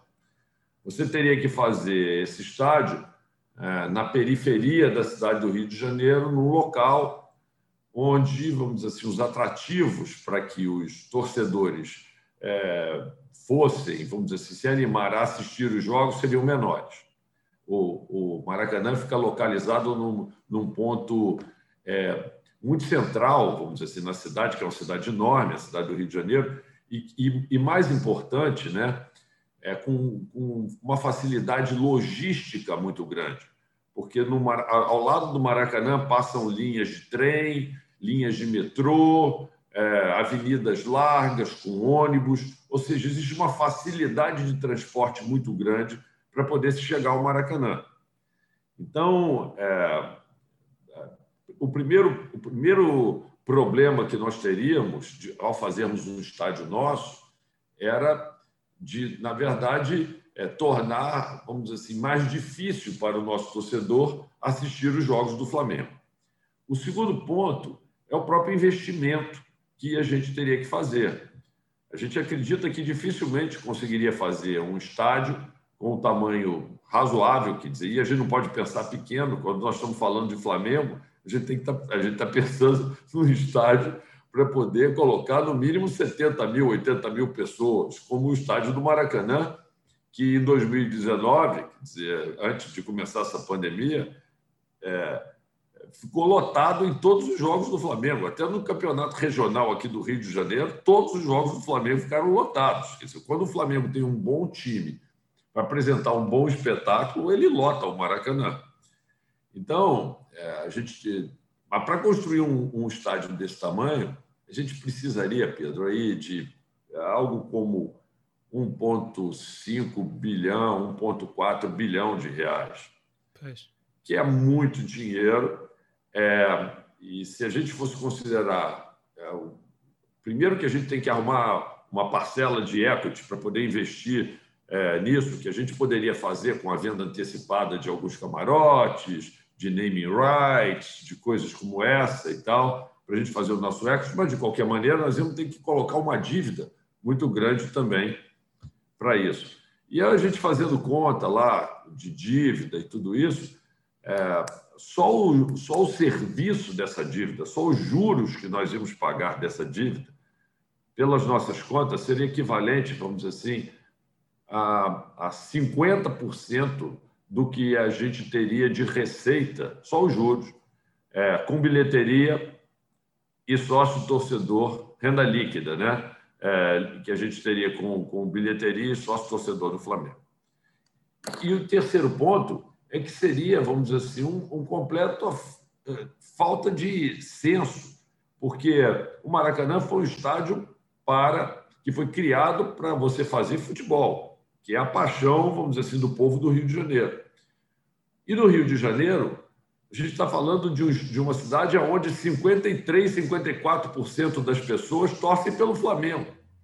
Então, se o Flamengo for jogar em outro estádio que não o Maracanã, o Maracanã vai virar o que a gente chama aqui de um grande elefante, elefante branco. branco. Exatamente, exatamente. É, então, assim, não vai ter ninguém para usar aquilo lá, vai dar um tremendo prejuízo. Então, é um perde-perde é, absurdo. É uma solução é, que, que aonde perderia todo mundo. Perderia o Flamengo porque teria que fazer um investimento, teria um, um, um, um paga, teria que pagar um financiamento caríssimo é, para colocar um estádio num local menos atrativo e o governo ficaria na mão com, com uma instalação que seria deficitária, onde ele não ia conseguir ter que ter, teria que continuar mantendo com, com, com gastos para, o, para os contribuintes aqui do, é, do, do, Rio de Janeiro, é um tremendo problema. Entendeu? Então, a solução lógica, natural, é, é o Flamengo administrar o Maracanã. Entendeu? Então, é, e é por isso que eu. É, é, que toda vez que falam dessa história de fazer o estádio do Maracanã, eu digo, gente, o Flamengo já tem um estádio. É, o, o, povo do Rio de Janeiro diz que. E tem até uma música que a torcida canta. Ela o Maraca é nosso. O Maraca é nosso, exatamente. O Maraca é nosso. É o, é, e, e, e, a, e, como a gente diz, a voz do povo é a voz de Deus, entendeu? Então a gente acredita nisso e é, e é o que eu tenho defendido muito aqui com, com todas as autoridades aqui do, é, do governo do Estado do Rio de Janeiro. Não, e, e, a parte das receitas, eu acho que existem inúmeros casos de clubes que foram fazer um estádio fora da cidade e não correu bem, não é? Porque de um momento para o outro é deslocar uma parte da identidade do clube e perdem-se muitos espectadores e muitos, as pessoas deixam de ir, muitas deixam de ir assistir aos jogos. E é curioso porque eh, o clube também tem apostado muito na Flá TV, não é? Porque é outra forma de receita, ou seja, para além da bilhética, das pessoas que vão ao estádio e que pagam por isso, e para além dos, dos sócios torcedores, temos também a televisão do clube. O Flamengo, hoje em dia, tal como uh, outros clubes no mundo do futebol, uh, tem procurado desenvolver bastante conteúdo, estando consciente da importância que porque no fundo o clube uh, já está consciente de que uma conferência de imprensa do seu treinador, por exemplo, em vez de ser divulgada uh, gratuitamente uh, para os restantes canais de televisão, pode ser rentabilizada de outra forma e o clube pode transmitir este tipo de conteúdo através diretamente do seu canal. aquilo que eu, que eu gostava também de falar consigo era, terminando então o contrato de venda dos direitos televisivos do Flamengo com a Globo, pelo Campeonato Brasileiro em 2024, qual é que seria, ao dia de hoje, uh, o cenário mais provável quanto a si? Ou seja, a renovação de contrato, a venda desses mesmos direitos a outro canal de televisão ou a transmissão dos jogos do clube em canal próprio, como poderia ser a Flá TV, ou ainda através de uma plataforma de streaming? Excelente pergunta. A gente está vivendo assim um momento ah, de várias coisas, né? A primeira é de revolução tecnológica, né? É onde o streaming a cada dia que passa, né? E aí a gente falando com 5G, com a chegada do 5G, tudo isso, né? Com uma com muito maior qualidade, né? Ah, uma, uma mudança, vamos dizer assim, é, de mentalidade também, principalmente nas novas gerações, né? Nos novos rubro-negros. Né? Quer dizer, eu, eu ainda sou da geração antiga, né, que tinha televisão e tal, a televisão a cabo. Eu, eu, vejo lá na minha casa, por exemplo, meus filhos mais novos, eles não querem saber de televisão a cabo, eles querem ir direto comprar o conteúdo que interessa para eles. Eles falam, papai, para que você botou esse aparelhinho aqui? Não pode tirar aqui do meu quarto, eu vou pegar o que eu quero, tem internet, eu já pego o que eu quero. Você tem toda uma revolução tecnológica que está acontecendo que está permitindo, vamos dizer assim, a desintermediação totalmente. Né? Você vai comprar direto o conteúdo que você quer ver, né? E a gente acredita muito nisso, né? Os contratos que foram feitos foram feitos pela, é, pelos clubes com, a, com uma grande rede brasileira aqui, que é a Rede Globo de televisão, que é a principal parceira do Flamengo e do futebol brasileiro, eu diria. Eu acho que o futebol brasileiro se desenvolveu é, bastante é, por causa da Globo. Ela teve um, um, uma importância muito grande, vamos dizer assim, nesse desenvolvimento do futebol. Mas o fato é, é que é, é, o grande valor que a gente vê hoje é na produção de conteúdo. É, a intermediação, eu, eu acredito que ela vai perder valor a cada dia. E, e, a gente, o que a gente tem trabalhado no que você falou aí da, é, na, na, na, construção aí de uma Flá TV cada vez maior e, e melhor, é exatamente para produzir o nosso próprio conteúdo. Né? É, a gente é, hoje, primeiro colocou a Flá TV, hoje a gente, para vocês terem uma ideia, nós temos algo como 6 milhões e 300 mil pessoas registradas na Flá TV, é, é, que não é paga, ela, ela, ela é aberta, é aberta no YouTube para qualquer um, é, a gente começou a criar uma plataforma é, pessoal que a gente chama de Flá TV+, essa paga, que a gente começa agora a cobrar com o Campeonato Carioca, que é, vamos dizer assim, o nosso balão de ensaio para aquilo que vem no futuro. Né? Qual é que será o valor? Qual é que será o valor? É, então, o campeonato inteiro custou algo como, vou botar aí 50 euros. É, três, seriam três meses de, de, de, campeonato e que foi, foi 50 euros. Como agora nós já corremos boa parte do campeonato, né? e tem uma parte menor que está faltando, eu diria que está hoje está por uns é, por menos o valor menor é, deve estar tá aí perto dos seus é, deixa eu ver aqui é, metade disso, diria. Uns, uns, uns... Mas, assim. É... Não, não, na verdade eu estou calculando errado. É, eu estou calculando errado. É 25 euros. 25 euros, não são 50, 25 euros. E eu acho que agora caiu para uns 15 euros. Ok. É, porque só seria a parte final do campeonato.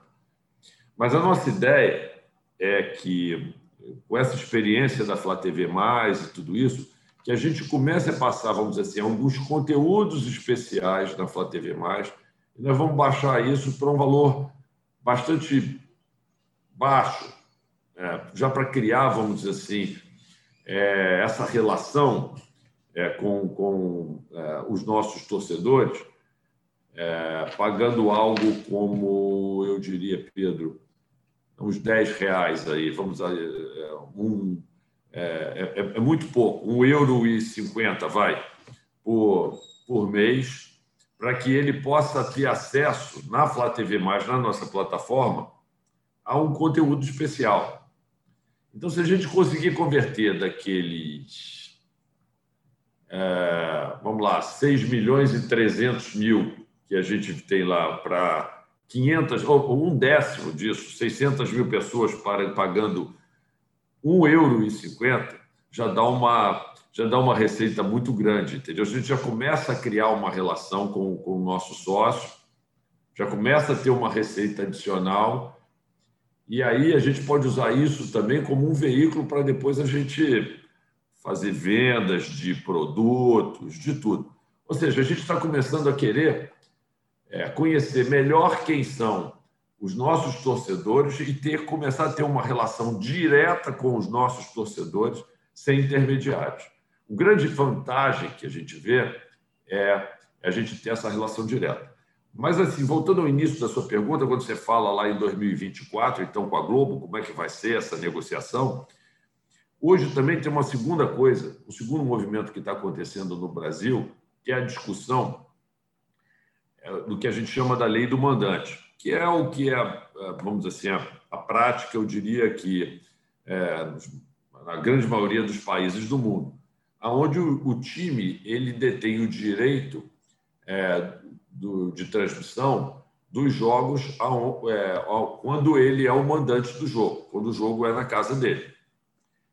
É, aqui no Brasil, diferentemente do, do resto do mundo, e eu acho que muito fruto, vamos dizer assim, dessa posição que a Globo é, tinha, é, dominante, tudo isso, acabou conseguindo colocar na lei é, uma regra dizendo o seguinte, que um jogo só pode ser passado se quem está passando o jogo detiver o direito não só do clube mandante, mas também do outro, do visitante. E isso é, era uma vantagem competitiva muito grande para a Globo, porque ela detinha já o direito de praticamente todos os clubes do Brasil. Então, se você quisesse deixar é, de fechar contrato com a Globo, ela não passaria os seus jogos, mas em compensação você também não ia conseguir passar esses jogos em local em valor nenhum, ou seja, esse seu direito não teria valor nenhum. E, e hoje o que está em discussão é, aqui é, no Brasil e a gente acredita que isto vai ser votado e, e essa lei vai passar é, é exatamente é, uma prática, adotar a prática que é a prática mundial, onde o, o clube ele vai ter o direito dos jogos aonde ele for mandante. Sendo que, entretanto, a medida provisória. Isso, já foi feita uma medida provisória, ela foi válida por 120 dias, e, o, e a discussão que existe hoje no governo é se o governo vai reeditar essa medida provisória ou se o governo vai encaminhar um projeto de lei para o Congresso Nacional, para que o Congresso aprove como lei, sem precisar que o, que o presidente faça essa medida provisória. A gente não sabe, isso depende da, do, da vontade do próprio presidente da República e da forma com que o Congresso Nacional vai, vai conduzir esse, esse processo. Mas a expectativa que a gente tem, que os clubes têm, é que isso, dentro de algum tempo, já vai estar aprovado dentro da lei. Bem antes, vamos dizer assim, do período é, do final de 2024, que é quando terminam esses contratos, como você falou, com a Globo. E aí, a, a expectativa que eu tenho é que, apesar desses direitos ficarem exclusivamente com o clube, eu acredito que os clubes vão se organizar em grupos para negociar isto é, de uma forma inteligente é, e para diversas plataformas, dividindo os dias. É exemplo do que a gente vê, por exemplo, é, nos Estados Unidos, onde eles fazem isso muito bem com o futebol americano lá na NFL, que você tem o Thursday Night Football vendido para uma, uma cadeia de TV, o Monday Night Football para outra, você vende streaming, você vende tudo. Então, você, você vende o boi aos bifes e aí, com isso, você acaba vendendo ele um pouco mais caro. entendeu? Conseguindo agregar valor nesse processo. Eu acho que essa é a maneira mais inteligente. Vai ser necessário os clubes se reorganizarem para isso, mas é como eu imagino que vai acontecer no futuro. Desculpe ter sido longo, mas é para. Não, não, não, não, não, foi perfeito. Falávamos já também aqui do campeonato estadual uh, e a verdade é que, à medida que um clube vai investindo cada vez mais no seu plantel, o objetivo é naturalmente aquele de aumentar a sua qualidade e, portanto, aumentar a competitividade entre os jogadores. Uh, portanto, acaba por ficar cada vez mais difícil para um jovem entrar na equipa principal, o que me leva a questionar uh, o motivo pelo qual o Flamengo, por exemplo, não poderia aproveitar o estadual para colocar em campo a sua equipa de sub-23, por princípio, ou se é algo que sente que a exigência do clube não o permite? Não, é, na realidade, é, a gente tem aproveitado sim é, o campeonato estadual para colocar, é, vamos dizer assim, os nossos jogadores sub-23 é, para jogar. Se você for ver, é, no ano de 2020, até porque nós tínhamos esticado a nossa, é, o nosso calendário para podermos jogar é, em Doha a final do Mundial Interclubes, né? É que a gente foi para Doha para jogar contra o Liverpool. Então, os nossos jogadores acabaram entrando de férias mais tarde né? e precisavam fazer uma pré-temporada. Então, quando começou o campeonato estadual, nós acabamos come começamos a jogar o campeonato estadual com o nosso time sub-20 até, não é nem sub-23, nós jogamos com o nosso time sub-20. E, e nesse ano, isso aconteceu de novo. Por quê? Porque foi dado, vamos dizer assim, um prazo muito curto, né? É, entre, por causa de todos os problemas da pandemia, entre a final do Campeonato Brasileiro, que foi no final de fevereiro, e o início do Campeonato Regional, que já foi no início de março. E nós precisávamos dar pelo menos um período de 15 dias ou 20 dias de férias para os nossos jogadores e fazer uma pré-temporada com eles, de pelo menos uns 15, 20 dias. Então, por causa disso, é, nós acabamos colocando é, os nossos jovens, garotos e tal, com alguns jogadores que não eram titulares do Flamengo e que, que estavam no grupo principal e que tinham sido, vamos dizer assim, menos sobrecarregados de jogos durante o ano, né? nós colocamos para jogar no início do campeonato. Mas você tem um ponto importante, sabe, Pedro? Que é a cada dia que passa fica mais difícil que um, um jovem que está subindo da base, na medida que você vai qualificando o seu plantel, é, consiga espaço num, num, num plantel de, de, de, grandes jogadores. O que a gente tem feito é, também é procurado espaço para esses jogadores em outros clubes é, da primeira divisão ou da segunda divisão aqui do Brasil, é, deixando que eles amadureçam é, lá e depois ou sejam negociados para o exterior ou, ou mesmo retornem para o Flamengo para jogar é, no, no, time do Flamengo. Só para te dar um exemplo, por exemplo, hoje, hoje nós tivemos, no ano passado nós tivemos dois jogadores em que é, isso e, ocorreu isso, o Rodrigo Muniz é, que nós colocamos é, é, jogando no Goiás durante um tempo e, e depois o trouxemos de volta para cá e ele começou aí é como artilheiro do campeonato carioca aqui porque ele começou jogando. Ele foi um desses que voltou como tinha jogado pouco era sub-23 ele começou jogando o campeonato carioca e fez cinco gols em, em quatro jogos. É, é um grande jogador né? É, outro que aconteceu isso também foi o Hugo Moura, que nós colocamos no Curitiba, é, ficou jogando o campeonato inteiro passado no Curitiba, é, amadureceu no Curitiba e hoje nós trouxemos e reintegramos ele e ele faz parte do plantel do Flamengo. E existem jogadores que nós colocamos em outros clubes, a gente sempre coloca com uma cláusula de poder retirar esses jogadores caso exista uma oferta é importante, de valor que nos interessa, como foi o caso do Yuri César, que acabou sendo vendido, a gente colocou, ele estava disputando o Campeonato Brasileiro pelo Fortaleza. como foi o caso antes do Jean Lucas, que foi jogar no, no, no Santos e também recebeu uma proposta interessante para o Flamengo, para que ele fosse adquirido para jogar na Europa. E, e com isso, a gente não. É, a gente continua desenvolvendo nossos jogadores da base e quando eles chegam na idade é, que ou eles fazem parte do plantel ou então a gente tem que fazer alguma coisa com eles, eles continuam é, podendo trazer é, valor para o Flamengo sem o Flamengo perder todo o investimento que fez nesses jogadores. Então, são essas duas estratégias que a gente faz em paralelo, né? quer dizer, colocar o jogador para amadurecer em outros clubes, né? ainda mantendo vínculo contratual com o Flamengo, com a opção de trazer para o Flamengo na hora que a gente quiser, né? ou para vendê-los para fora, se a gente receber uma proposta interessante para ele e, no seu caso pessoal, acaba por manifestar uma opinião favorável à, à tal realização dos campeonatos estaduais, com os quais se habituou desde sempre a, a vibrar.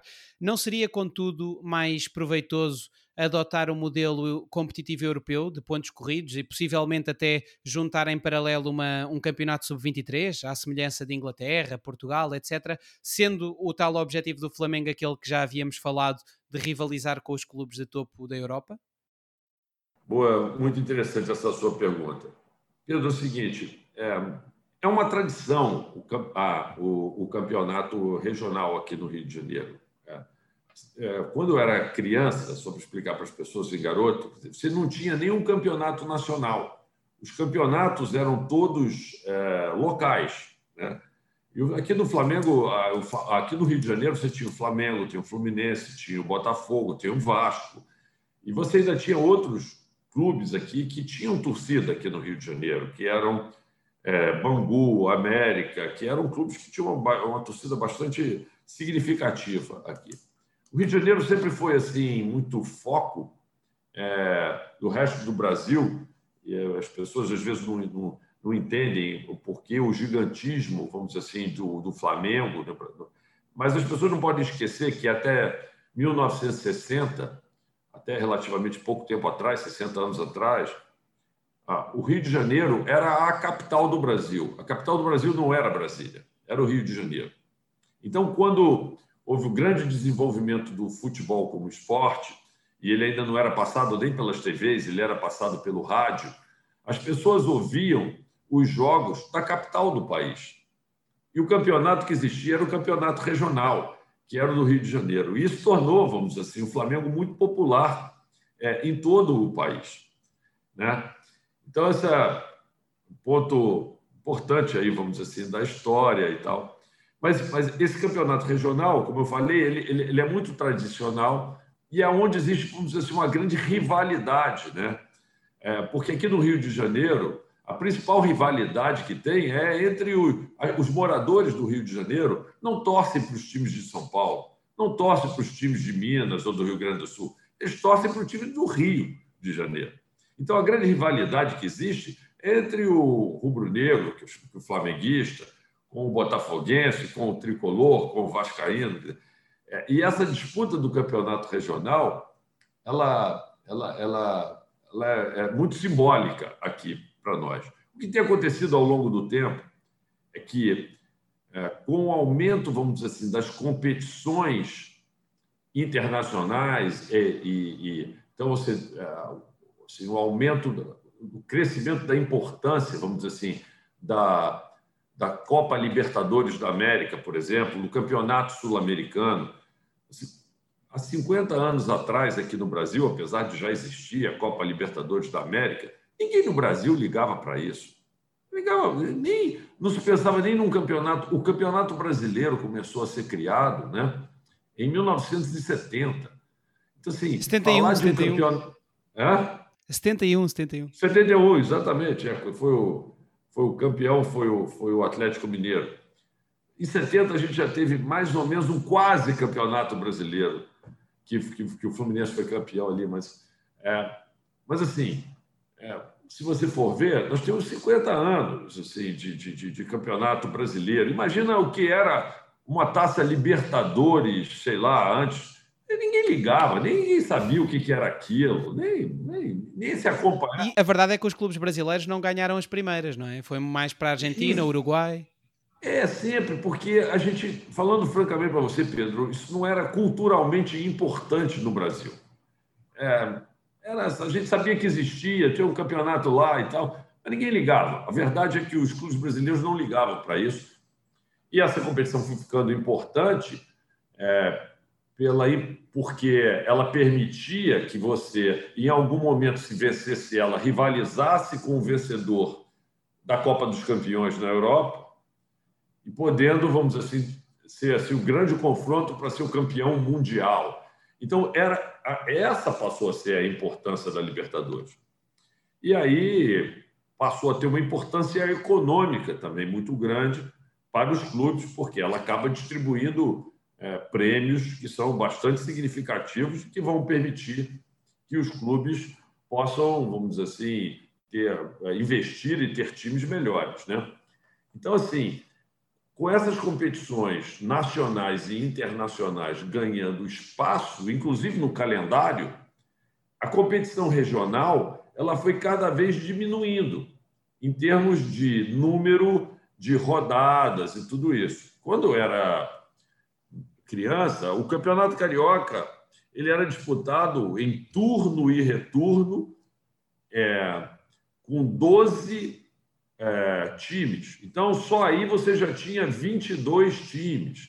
E ainda tinham as finais, que eram mata-mata, entendeu? Então, assim, você tinha inúmeros. Hoje você já encurtou muito isso, né? Você, você vai ter um campeonato carioca agora com 15 datas. Você enxugou muito o campeonato regional aqui. E você, com isso, vai abrindo espaço para outras competições, que são Copa do Brasil, é, é, Libertadores e, e, tudo isso. Né? Então, é, no fundo, no fundo, é, à medida realmente que, que, que, é, que, essas, que essas outras competições vão, vão, vão crescendo e vão ocupando espaço, por exemplo, é, você falou aí, quando a gente começou, da Supercopa, né? que é uma que é uma disputa que tem uma data, né, que, é, que é a disputa entre o campeão do Campeonato Brasileiro e da Copa do Brasil, e que, é, e que foi instituída há dois anos atrás. O Flamengo, na verdade, ganhou as duas, né? já ganhamos as duas, mas assim, mas não deixa de ser mais uma data que você tem que arrumar espaço dentro do calendário para esta. A, a, a, a Comembol ela criou a Recopa, a exemplo do que existe na Europa, onde você joga o campeão da Libertadores com o campeão da Sul-Americana. A exemplo do que existe aí com o campeão da UEFA é, e da, da, da, Copa da UEFA e da Champions League. Né? Então você tem é, o, os dois vencedores jogando. Aqui se fez a mesma coisa na Libertadores. São mais duas datas no calendário que são criadas. Né? Então, é, tudo isso vai acontecendo, vai, vai vamos dizer assim, apertando o, o campeonato regional, mas, assim, deixar de existir eu acho difícil, porque porque ele também é muito importante para a estrutura do futebol brasileiro. Esse era o ponto que eu ia esquecer. falar agora. É, é, a CBF ela é assim, eleita basicamente pelas, pelas federações estaduais. E você, no Brasil, você tem 26 estados e tem o Distrito Federal, você tem 27 federações né, que elegem a CBF. Dificilmente, politicamente, a CBF deixaria a, a, a, acabar com os campeonatos regionais, porque ela perderia totalmente a base política que ela tem é, que são os presidentes das federações. Então, tem também um aspecto político aí é, do futebol que é importante para esse aspecto aí, para essa, essa manutenção desse campeonato. Daí a CBF ser uma confederação, não é? No fundo, é uma confederação das várias federações regionais. Federações estaduais. estaduais. E... É porque o Brasil é muito grande, é um continente, né, Pedro? Exato. Sim, sim, sim. E falando de, ainda do Sub-23, de que falávamos há pouco, a verdade é que, uh, se olharmos, por exemplo, para o sucesso da temporada de 2019, este não se restringiu ao futebol profissional, ou seja, verificámos que também na base, no futebol de formação do Flamengo, uh, houve sucesso. Uh, inclusivamente a sua direção, a sua administração criou uh, uma vice-presidência para, uh, para o departamento do futebol de base e inclusivamente criou também uma posição que se chama o gerente de transição, que é a tal pessoa que, que tem aquela responsabilidade que o Rodolfo estava a falar há pouco de uh, estudar quem é que tem o potencial para atingir a equipa principal, quem é que deve ser emprestado, quem é que pode voltar e no fundo coordenar essa ligação à equipa principal. Sabendo-se que a tal qualificação crescente de, da qualidade do, do plantel que falávamos dificulta cada vez mais a, a, tal entrada dos jovens na equipa, uh, tem o clube definidos há previamente alguns indicadores de sucesso? Ou seja, por exemplo, estou a pensar num determinado número de jovens lançados nos próximos anos na equipa principal. O clube também aqui avalia, tem critérios concretos para avaliar este sucesso? É, muito boa pergunta. É, o que a gente faz é o seguinte, sabe? É, a gente continuamente tem uma, tem uma área dentro do futebol que a gente chama de análise de desempenho. Essa área cobre é, a análise do desempenho não só dos profissionais, dos atletas que estão no, na equipe principal, como também nas equipes de base e eles emitem relatórios constantes. Por quê? Porque o nosso objetivo principal do futebol de base é preparar atletas para a equipe profissional. Esse é o objetivo principal deles. Na verdade, a gente é, participa dos campeonatos, pode até vencer os campeonatos, mas isso é uma consequência do trabalho que se faz, não é o objetivo. É o objetivo principal, e a gente deixa isso muito claro das nossas divisões de base, é o desenvolvimento é, dos atletas para que eles cheguem na divisão é, principal já com o menor número de defeitos possíveis, porque a gente acredita que não é na equipe de cima que ele, que o técnico vai ter condição de corrigir os defeitos deles. Os defeitos que eles têm, eles precisam ser corrigidos nas equipes de base. Né?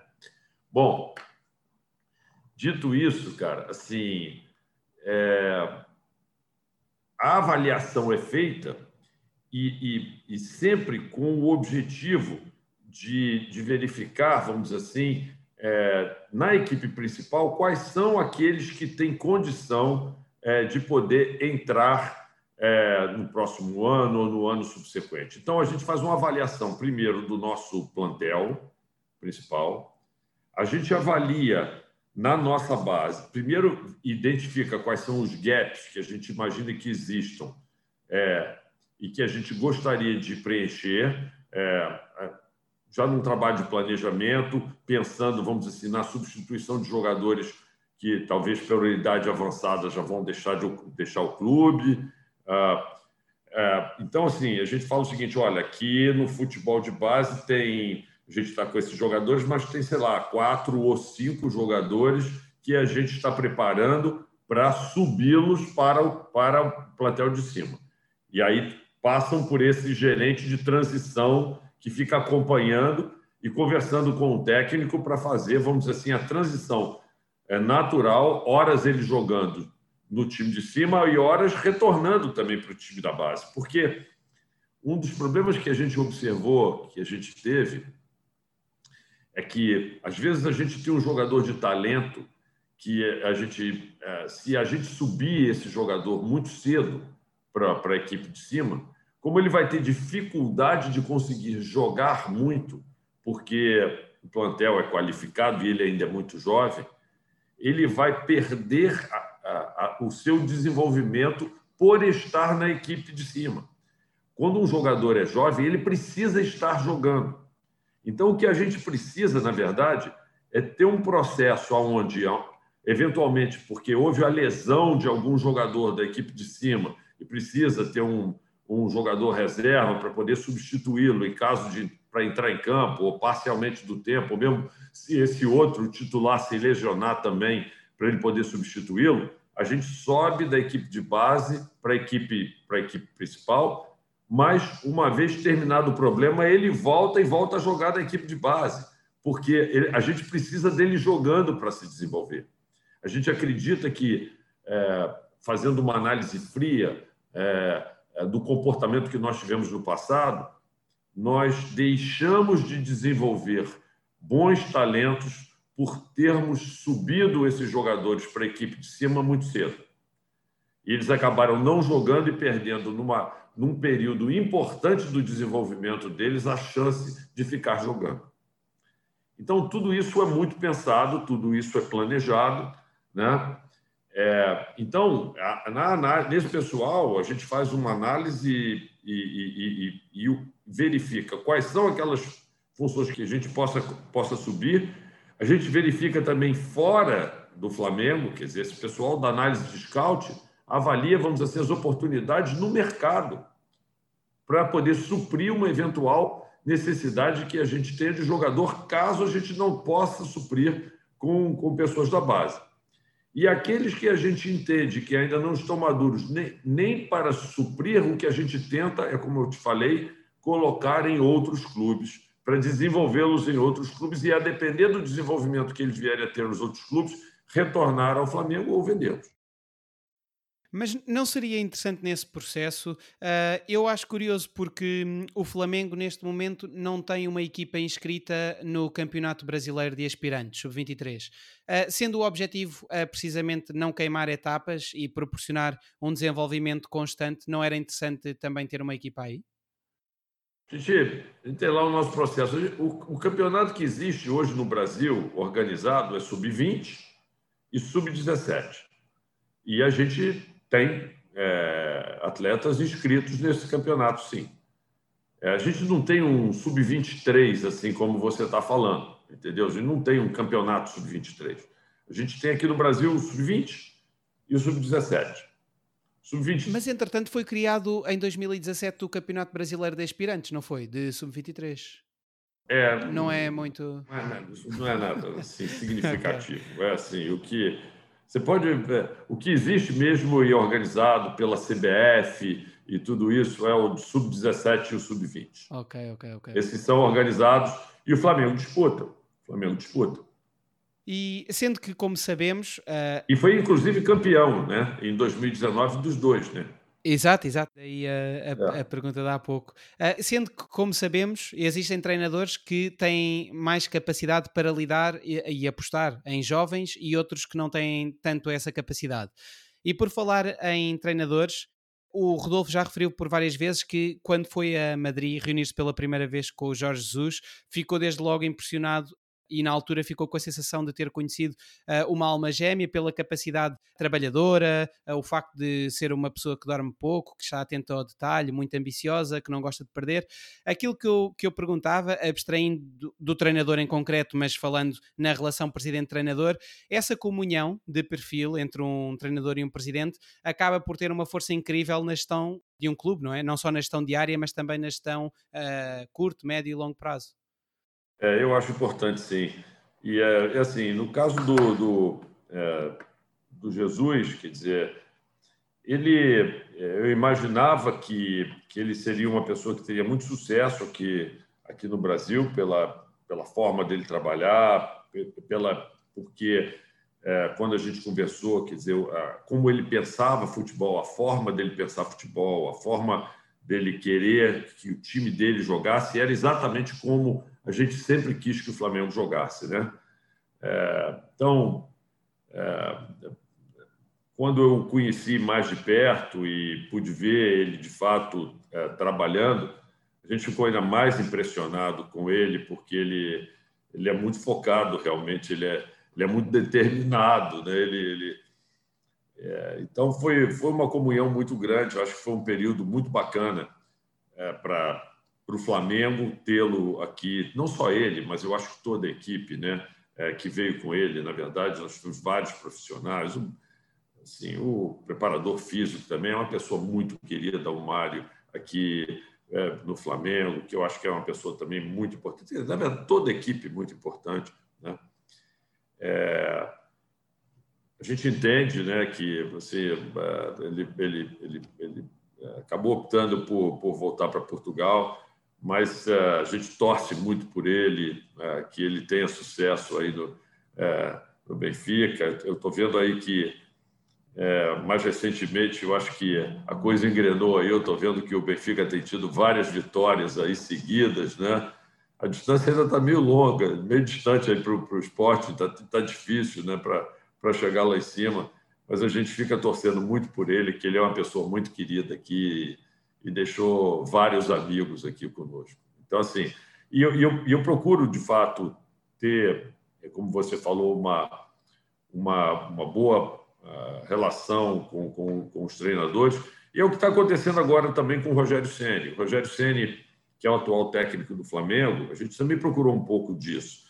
Se a gente for ver, o Rogério Ceni é um grande vencedor. O Rogério Ceni foi um, foi um jogador que foi campeão mundial de clubes, né? pelo, pelo, pelo, pelo, pelo sendo escolhido, inclusive, melhor jogador em campo. Ele foi campeão mundial pelo Brasil, né? pela seleção brasileira, foi tricampeão brasileiro foi campeão da Libertadores, foi campeão de tudo. Ele, ele foi um grande campeão. Ele foi o goleiro que mais fez gols na história do mundo. Tinha a personalidade de ir, de ir bater os livros, não era? Lá à frente. Exatamente. Ele sabe bater muito bem na bola, né? batia os pênaltis, batia as faltas da entrada da área e tal. Foi, foi artilheiro, né? o goleiro artilheiro, fez, muito, fez mais de 100 gols.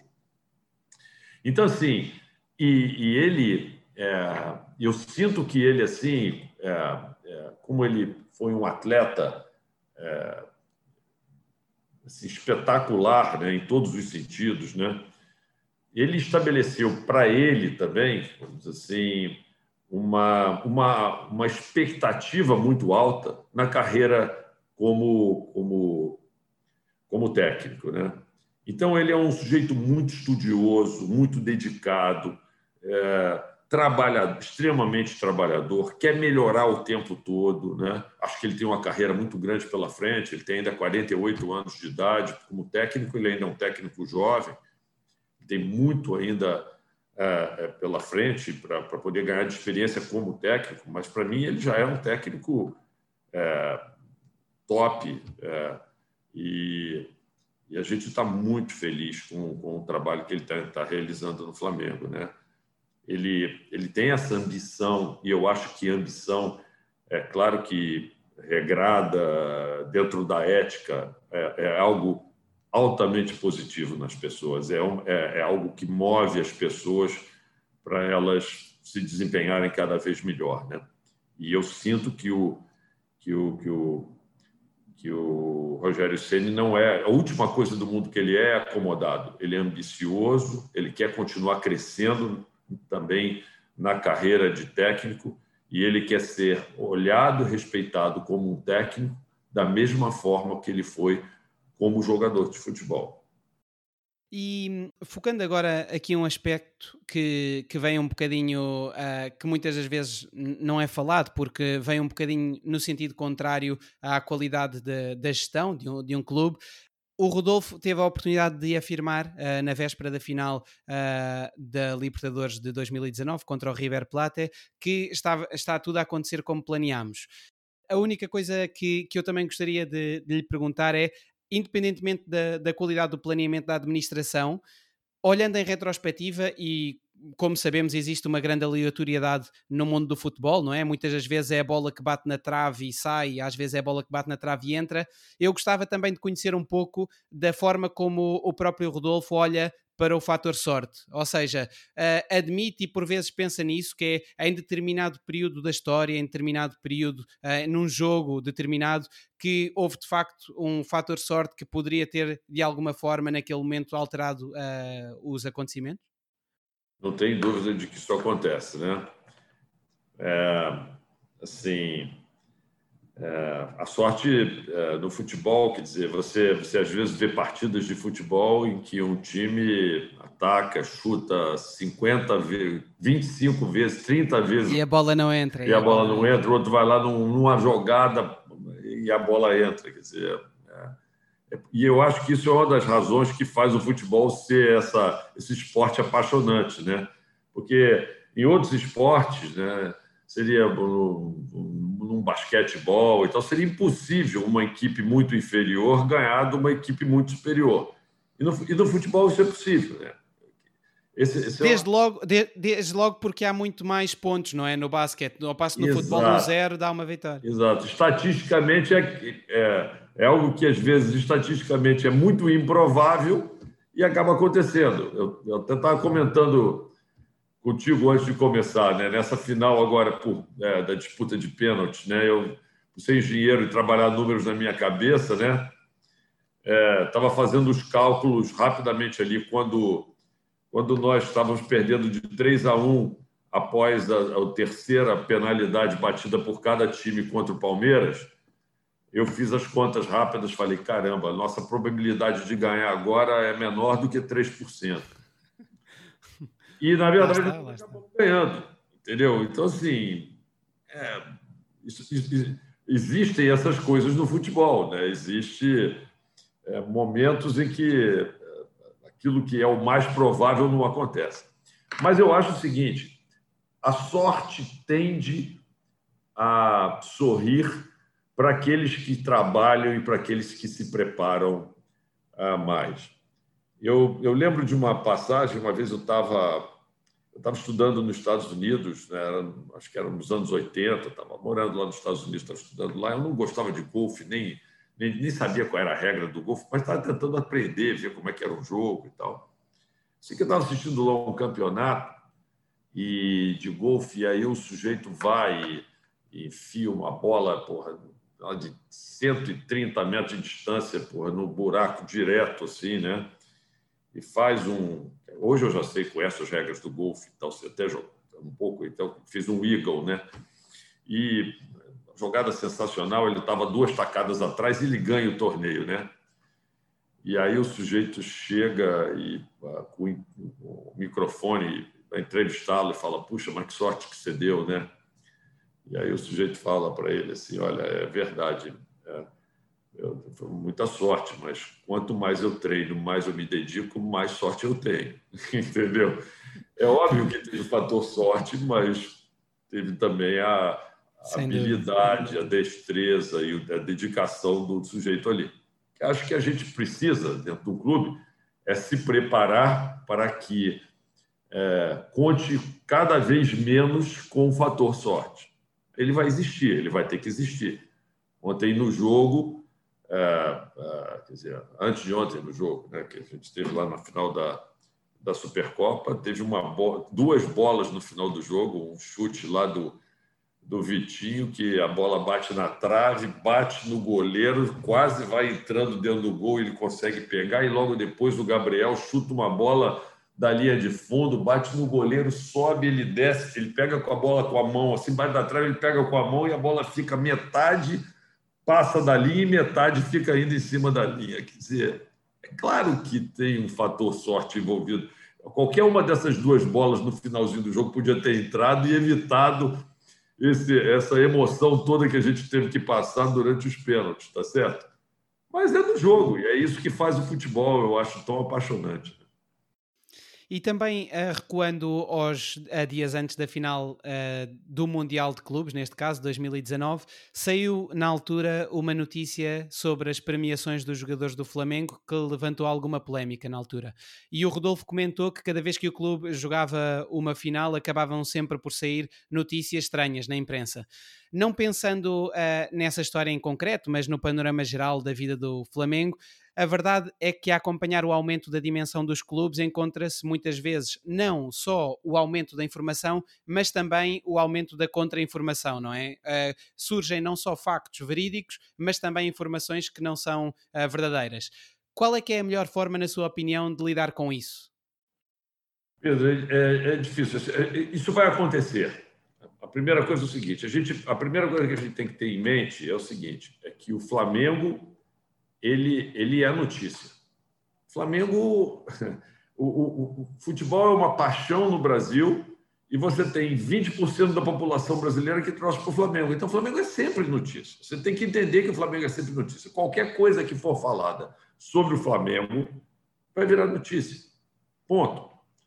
Quer dizer, dito isto, quer dizer, você tem que criar uma ambiência né, é, de transparência, é, de relação com seus atletas, com a sua comissão técnica, né? É, de tal forma que é, você cria uma certa blindagem é, de, em relação a, a, coisas como essa que vão acontecer.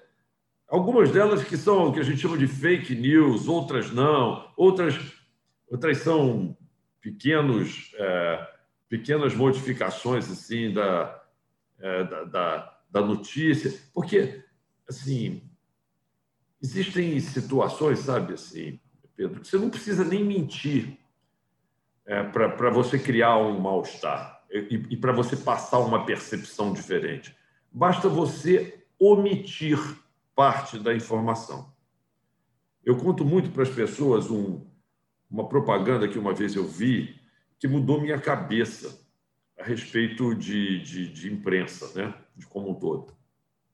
Há muitos anos atrás, foi em 85, eu estava é, querendo ver um filme lá que era indicado para o Oscar, eu gosto de cinema e tudo.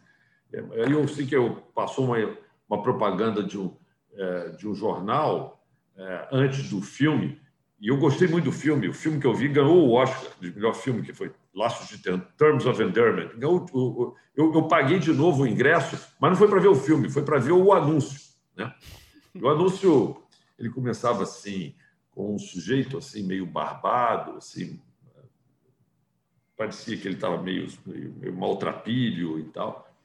E mas o foco no, no, rosto dele assim, você vê que ele estava se movimentando porque é, assim, a parte de trás da câmera estava se movimentando, né, desfocada. E de repente ele faz uma cara assim meio de surpresa e ele começa a correr porque o fundo começa a se deslocar mais rápido, a imagem para. E falam assim: se te derem uma certa quantidade de informações sobre um assunto, você vai tirar algumas conclusões. E a percepção que dava era claramente que o sujeito tinha se assustado com alguma coisa e estava fugindo. Para, volta a mesma cena, só que a câmera mais atrás, mais aberta, o sujeito, eh, você vê que ele está numa rua em Nova York, eu acho, porque você vê os yellow cabs lá na, na rua, ele está atravessando o sinal da rua, ele de fato está meio sujo, mal vestido e tudo. E aí está saindo um sujeito, acho que era, era de, uma, de um banco, e com uma mala, uma malinha, que aqueles naquela época a gente chamava mala 007, porque tinha os filmes do 007, né? Que ele sempre andava com aquela malinha, né? Que era moda na época. O sujeito saindo do banco com aquela malinha, pressupõe-se, cheio de dinheiro, né? Saindo do banco. Aí o sujeito sai correndo, cara está saindo do, do, banco, tenta se proteger, ele agarra a mala, para a cena e fala o seguinte: se te derem, no entanto, um pouco mais de informação a respeito da mesma cena, você já vai tirar conclusões um pouco diferentes. Então, a primeira parecia que ele estava fugindo de alguma coisa, a segunda, ele estava vendo uma oportunidade de assaltar alguém. Aí volta de novo a cena com a câmera mais atrás e aí repete a cena toda, só que ele pega o sujeito e empurra ele de volta para dentro do banco, porque estavam descendo um piano do quarto andar e o piano, a corda estava rompendo, o piano vai e cai na rua se espatifa, o piano se quebra todo. E aí diz o seguinte: no entanto, só te dando toda a informação a respeito do assunto é que você vai poder tirar as reais conclusões. Portanto, leia tal jornal que enfoca a notícia sobre todos os seus anos. Então, na verdade, é o seguinte: sem mentir, só omitindo parte das informações, você poderia. Ele não estava querendo fugir de ninguém, ele não estava querendo roubar ninguém, ele estava querendo salvar uma vida. Então, a minha forma de, de ver assim, a imprensa é um pouco assim. Às vezes a imprensa não precisa mentir, basta ela pegar um pedacinho da informação e dá a entender que alguma coisa ruim está acontecendo, entendeu? E é isso que eu falo. Eu conto essa história para os meus jogadores, já contei essa história algumas vezes para os meus jogadores, pelo menos umas duas ou três para alguns, para reforçar isso na cabeça deles e eles entenderem o seguinte: olha, vai acontecer isso, vocês queiram ou não queiram, queiram, em momentos cruciais, em momentos. Por quê? Porque vai virar notícia, porque cria uh, aquela instabilidade, vira notícia vocês precisam estar preparados emocionalmente para poder ficarem fora é, desse tipo de ambiência que vai ser criado.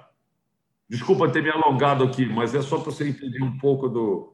Não, não. Está bastante curiosa e bastante divertida essa história, mas o que também é muito interessante é o facto de. Uh lá está, isso faz parte da gestão, porque o Rodolfo procura, de certa forma, jogar na antecipação, não é? Ou seja, o facto dos jogadores terem a, a, plena consciência de que jogar no Flamengo implica lidar também e manter o equilíbrio emocional em momentos muito uh, uh, importantes para o clube e determinantes, isso é logo o primeiro passo para vencer as, as entre aspas, as batalhas nesse, nesses momentos, não é? É, que é, as, as, primeiras batalhas são as psicológicas, não são as no campo que estão lá, né? Exato, exato. Mas o que me leva também a questionar que é como é que lida com a parte da imprensa que procura, de certa forma, uh, publicar esse tipo de notícias em momentos cruciais? Procura ainda assim manter uma relação uh, diplomata ou, ou em certos casos isso tem sido difícil? Como é que isso tem sucedido? Eu, eu, não, eu não tenho problema, eu respeito muito a imprensa, eu acho que a imprensa, é, toda, toda democracia, ela, ela só, ela, ela é um dos pilares da democracia é a liberdade de imprensa. E eu acho que as pessoas, claro que é, é, as regras tem que tem -se que criar regras do jogo, né? Você não pode ser ofensivo, você não pode ser antiético, mas, mas de uma forma geral, a ponto de vista diferente, sabe, assim, é, é natural que isso ocorra e eu acho que é, a gente tem que deixar esse espaço aberto para que a imprensa possa trabalhar e possa passar o ponto de vista que cada jornalista tem é o que, que, o que você precisa é preparar o espírito das pessoas para absorverem, vamos dizer assim, as críticas que às vezes são injustas, às vezes são feitas, vamos dizer assim, num momento específico, com o objetivo, às vezes, até de desestabilizar tudo isso, mas faz parte do jogo. Faz parte do jogo. Faz parte da, do, do ambiente que, que a gente vive dentro do futebol. E o que a gente precisa é estar preparado para isso. Não, não, é, não é tentar evitar que isso vá acontecer, porque isso vai acontecer. A gente, sim, sim, sim. A gente, tem, a gente tem que entender que isso, isso vai acontecer. Você precisa estar é, emocionalmente preparado e, e, e ter um ambiente de, de confiança entre as pessoas e, e de união para que, que isso. Porque é o que eu digo depois, isso aí passa e vira, e vira papel de embrulhar de embrulhar. É... O jornal passou aquela notícia, aquele papel, do dia seguinte o jornal está velho, já vai ser papel de, embrulho, né? Pra, vai ser usado como papel de embrulho. Teria, teria sentido os clubes criarem uh, ou envolverem mais os jogadores na gestão da comunicação? Ou seja, haver uma preparação mais focada e feita diretamente com especialistas em comunicação para prepararem os jogadores para esses momentos? É, a gente é, a gente não tem esse trabalho realmente não, mas assim o que existe é que a maior parte dos jogadores é, eles acabam falando com a imprensa, não todos, mas assim, a, maior, a maioria através dos líderes da equipe, né? Normalmente são os líderes que acabam falando mais e tal. E, e eles naturalmente são mais preparados, já são é, mais experientes, é, já são mais treinados nesse relacionamento. Isso que eu acho que é mais difícil é, de acabar acontecendo um, um, um, problema quando, quando a comunicação é feita através deles. Né? E, e naturalmente, os jogadores já escolhem essas pessoas para falar em nome do, é, deles e do clube e tudo. E estamos a, a, entrar na reta final da nossa conversa, infelizmente, mas ainda assim tinha eh, dois temas ainda para ver consigo. Inicialmente, o Flamengo uh, posicionou-se contra os clubes empresa, uma vez que o projeto inicial permitia que esses clubes, de certa forma, uh, se separa uh, separassem o ativo do passivo e, portanto, ficando endividados, os clubes poderiam passar o passivo para o clube X e acabavam por poder sair imaculados, sem qualquer dívida. Sendo que, ao constituírem-se como clubes empresa, teriam de pagar um imposto superior ao dos restantes clubes, por não serem também eles sociedades sem fins lucrativos. Não obstante, a ideia era precisamente aquela de que todos os clubes, fossem eles clubes empresa ou clubes sem fins lucrativos, passassem a pagar o tal imposto mais elevado, algo que, com o qual o Flamengo não, não concordou. Ainda assim, já admitiu que não, nada impede o Flamengo de se transformar futuramente num clube empresa. Mesmo que nada o impeça, acha que isso seria positivo ou nem por isso para o clube?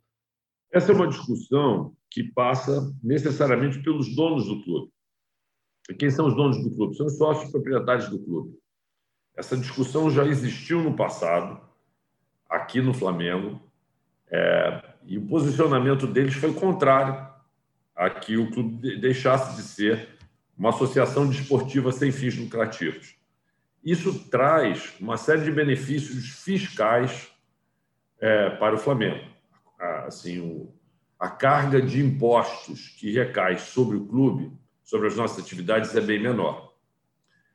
São prós e contras que você acaba tendo. Né? É, você tem. Ah, no momento que você, você transforma em clube empresa, você passa a ter, vamos dizer assim, poder estabelecer uma governança é, diferenciada, é, com é, isso, isso garante, vamos dizer assim, um aporte de recursos e de investimentos para o clube que pode fazer o clube crescer. Um, dos maiores é, problemas que eu tenho aqui, quando eu converso com, com pessoas, com, com investidores de uma forma geral, é que, é, é, que os caras falam o seguinte: olha, eu estou muito. Assim, a nossa relação com o Flamengo é ótima, eu vejo assim, a administração do Flamengo, uh, o senhor que está aqui, os seus vice-presidentes, seus diretores, mas quem me garante que o senhor vai estar sentado aí na cadeira é, durante muito tempo, ou se, não, se o próximo sujeito que vai ser eleito aí, nesse pequeno colégio eleitoral que tem aí, é, vai ter os mesmos princípios é, que o senhor está tendo? É, é, é, assim, eu fiz, estudei engenharia, tenho um pouco de formação de administração, fiz, estudei administração na Universidade de Harvard, nos Estados Unidos, tive oportunidades na minha vida de gerir várias empresas, mas assim, eu digo o seguinte: mas quem me garante que quem vai estar sentado aí é um sujeito totalmente despreparado? Eu, eu, então, assim, esse é um pouco. Porque se você tem um outro tipo de governança num clube empresa em que o sujeito tem um controlador e, e, e o sujeito está botando dinheiro ali, ele pode destituir o diretor. Aqui é um clube que foi eleito é, pelos sócios. Você não pode ter como destituir. Isso traz problemas, vamos dizer assim, na, certamente, vamos dizer assim, para que você possa crescer com investimentos de terceiros. Certamente traz. Mas tem essa vantagem é, clara é, na área fiscal, que reduz muito, vamos dizer assim, o custo dos impostos que o Flamengo paga. Então, são prós e contras que a gente tem que equilibrar. Eu, particularmente, não sou contra o que, os, que tenha clubes empresas, tá? O, o que o Flamengo é contra aqui, tem se posicionado contra, é que chegou-se a fazer um projeto de clube empresa no Brasil, no qual obrigava as associações desportivas a se tornarem clube empresa. Ou, se quisessem se permanecer, permanecer como associações desportivas sem fim lucrativo, mesmo que quisessem, teriam que pagar a mesma carga tributária que o clube empresa. E aí eu fui contra. Eu, é, é, eu, eu, eu, quero ter o direito de permanecer como eu sou. Eu não quero atrapalhar a vida de ninguém. Se for uma opção de um, de um outro clube de se transformar em clube empresa e querer se submeter a, a uma nova carga tributária, é, mas, claro, tendo benefício de ter investimentos e tudo isso, e uma governança, vamos dizer assim, mais, mais clara, mais, é, é, que dê mais garantia a quem for investir, sem problemas para mim. Mas não, não, não forcem o Flamengo a querer se, trans, se transformar numa, num clube empresa, porque é certamente o caminho que essa lei estava tomando.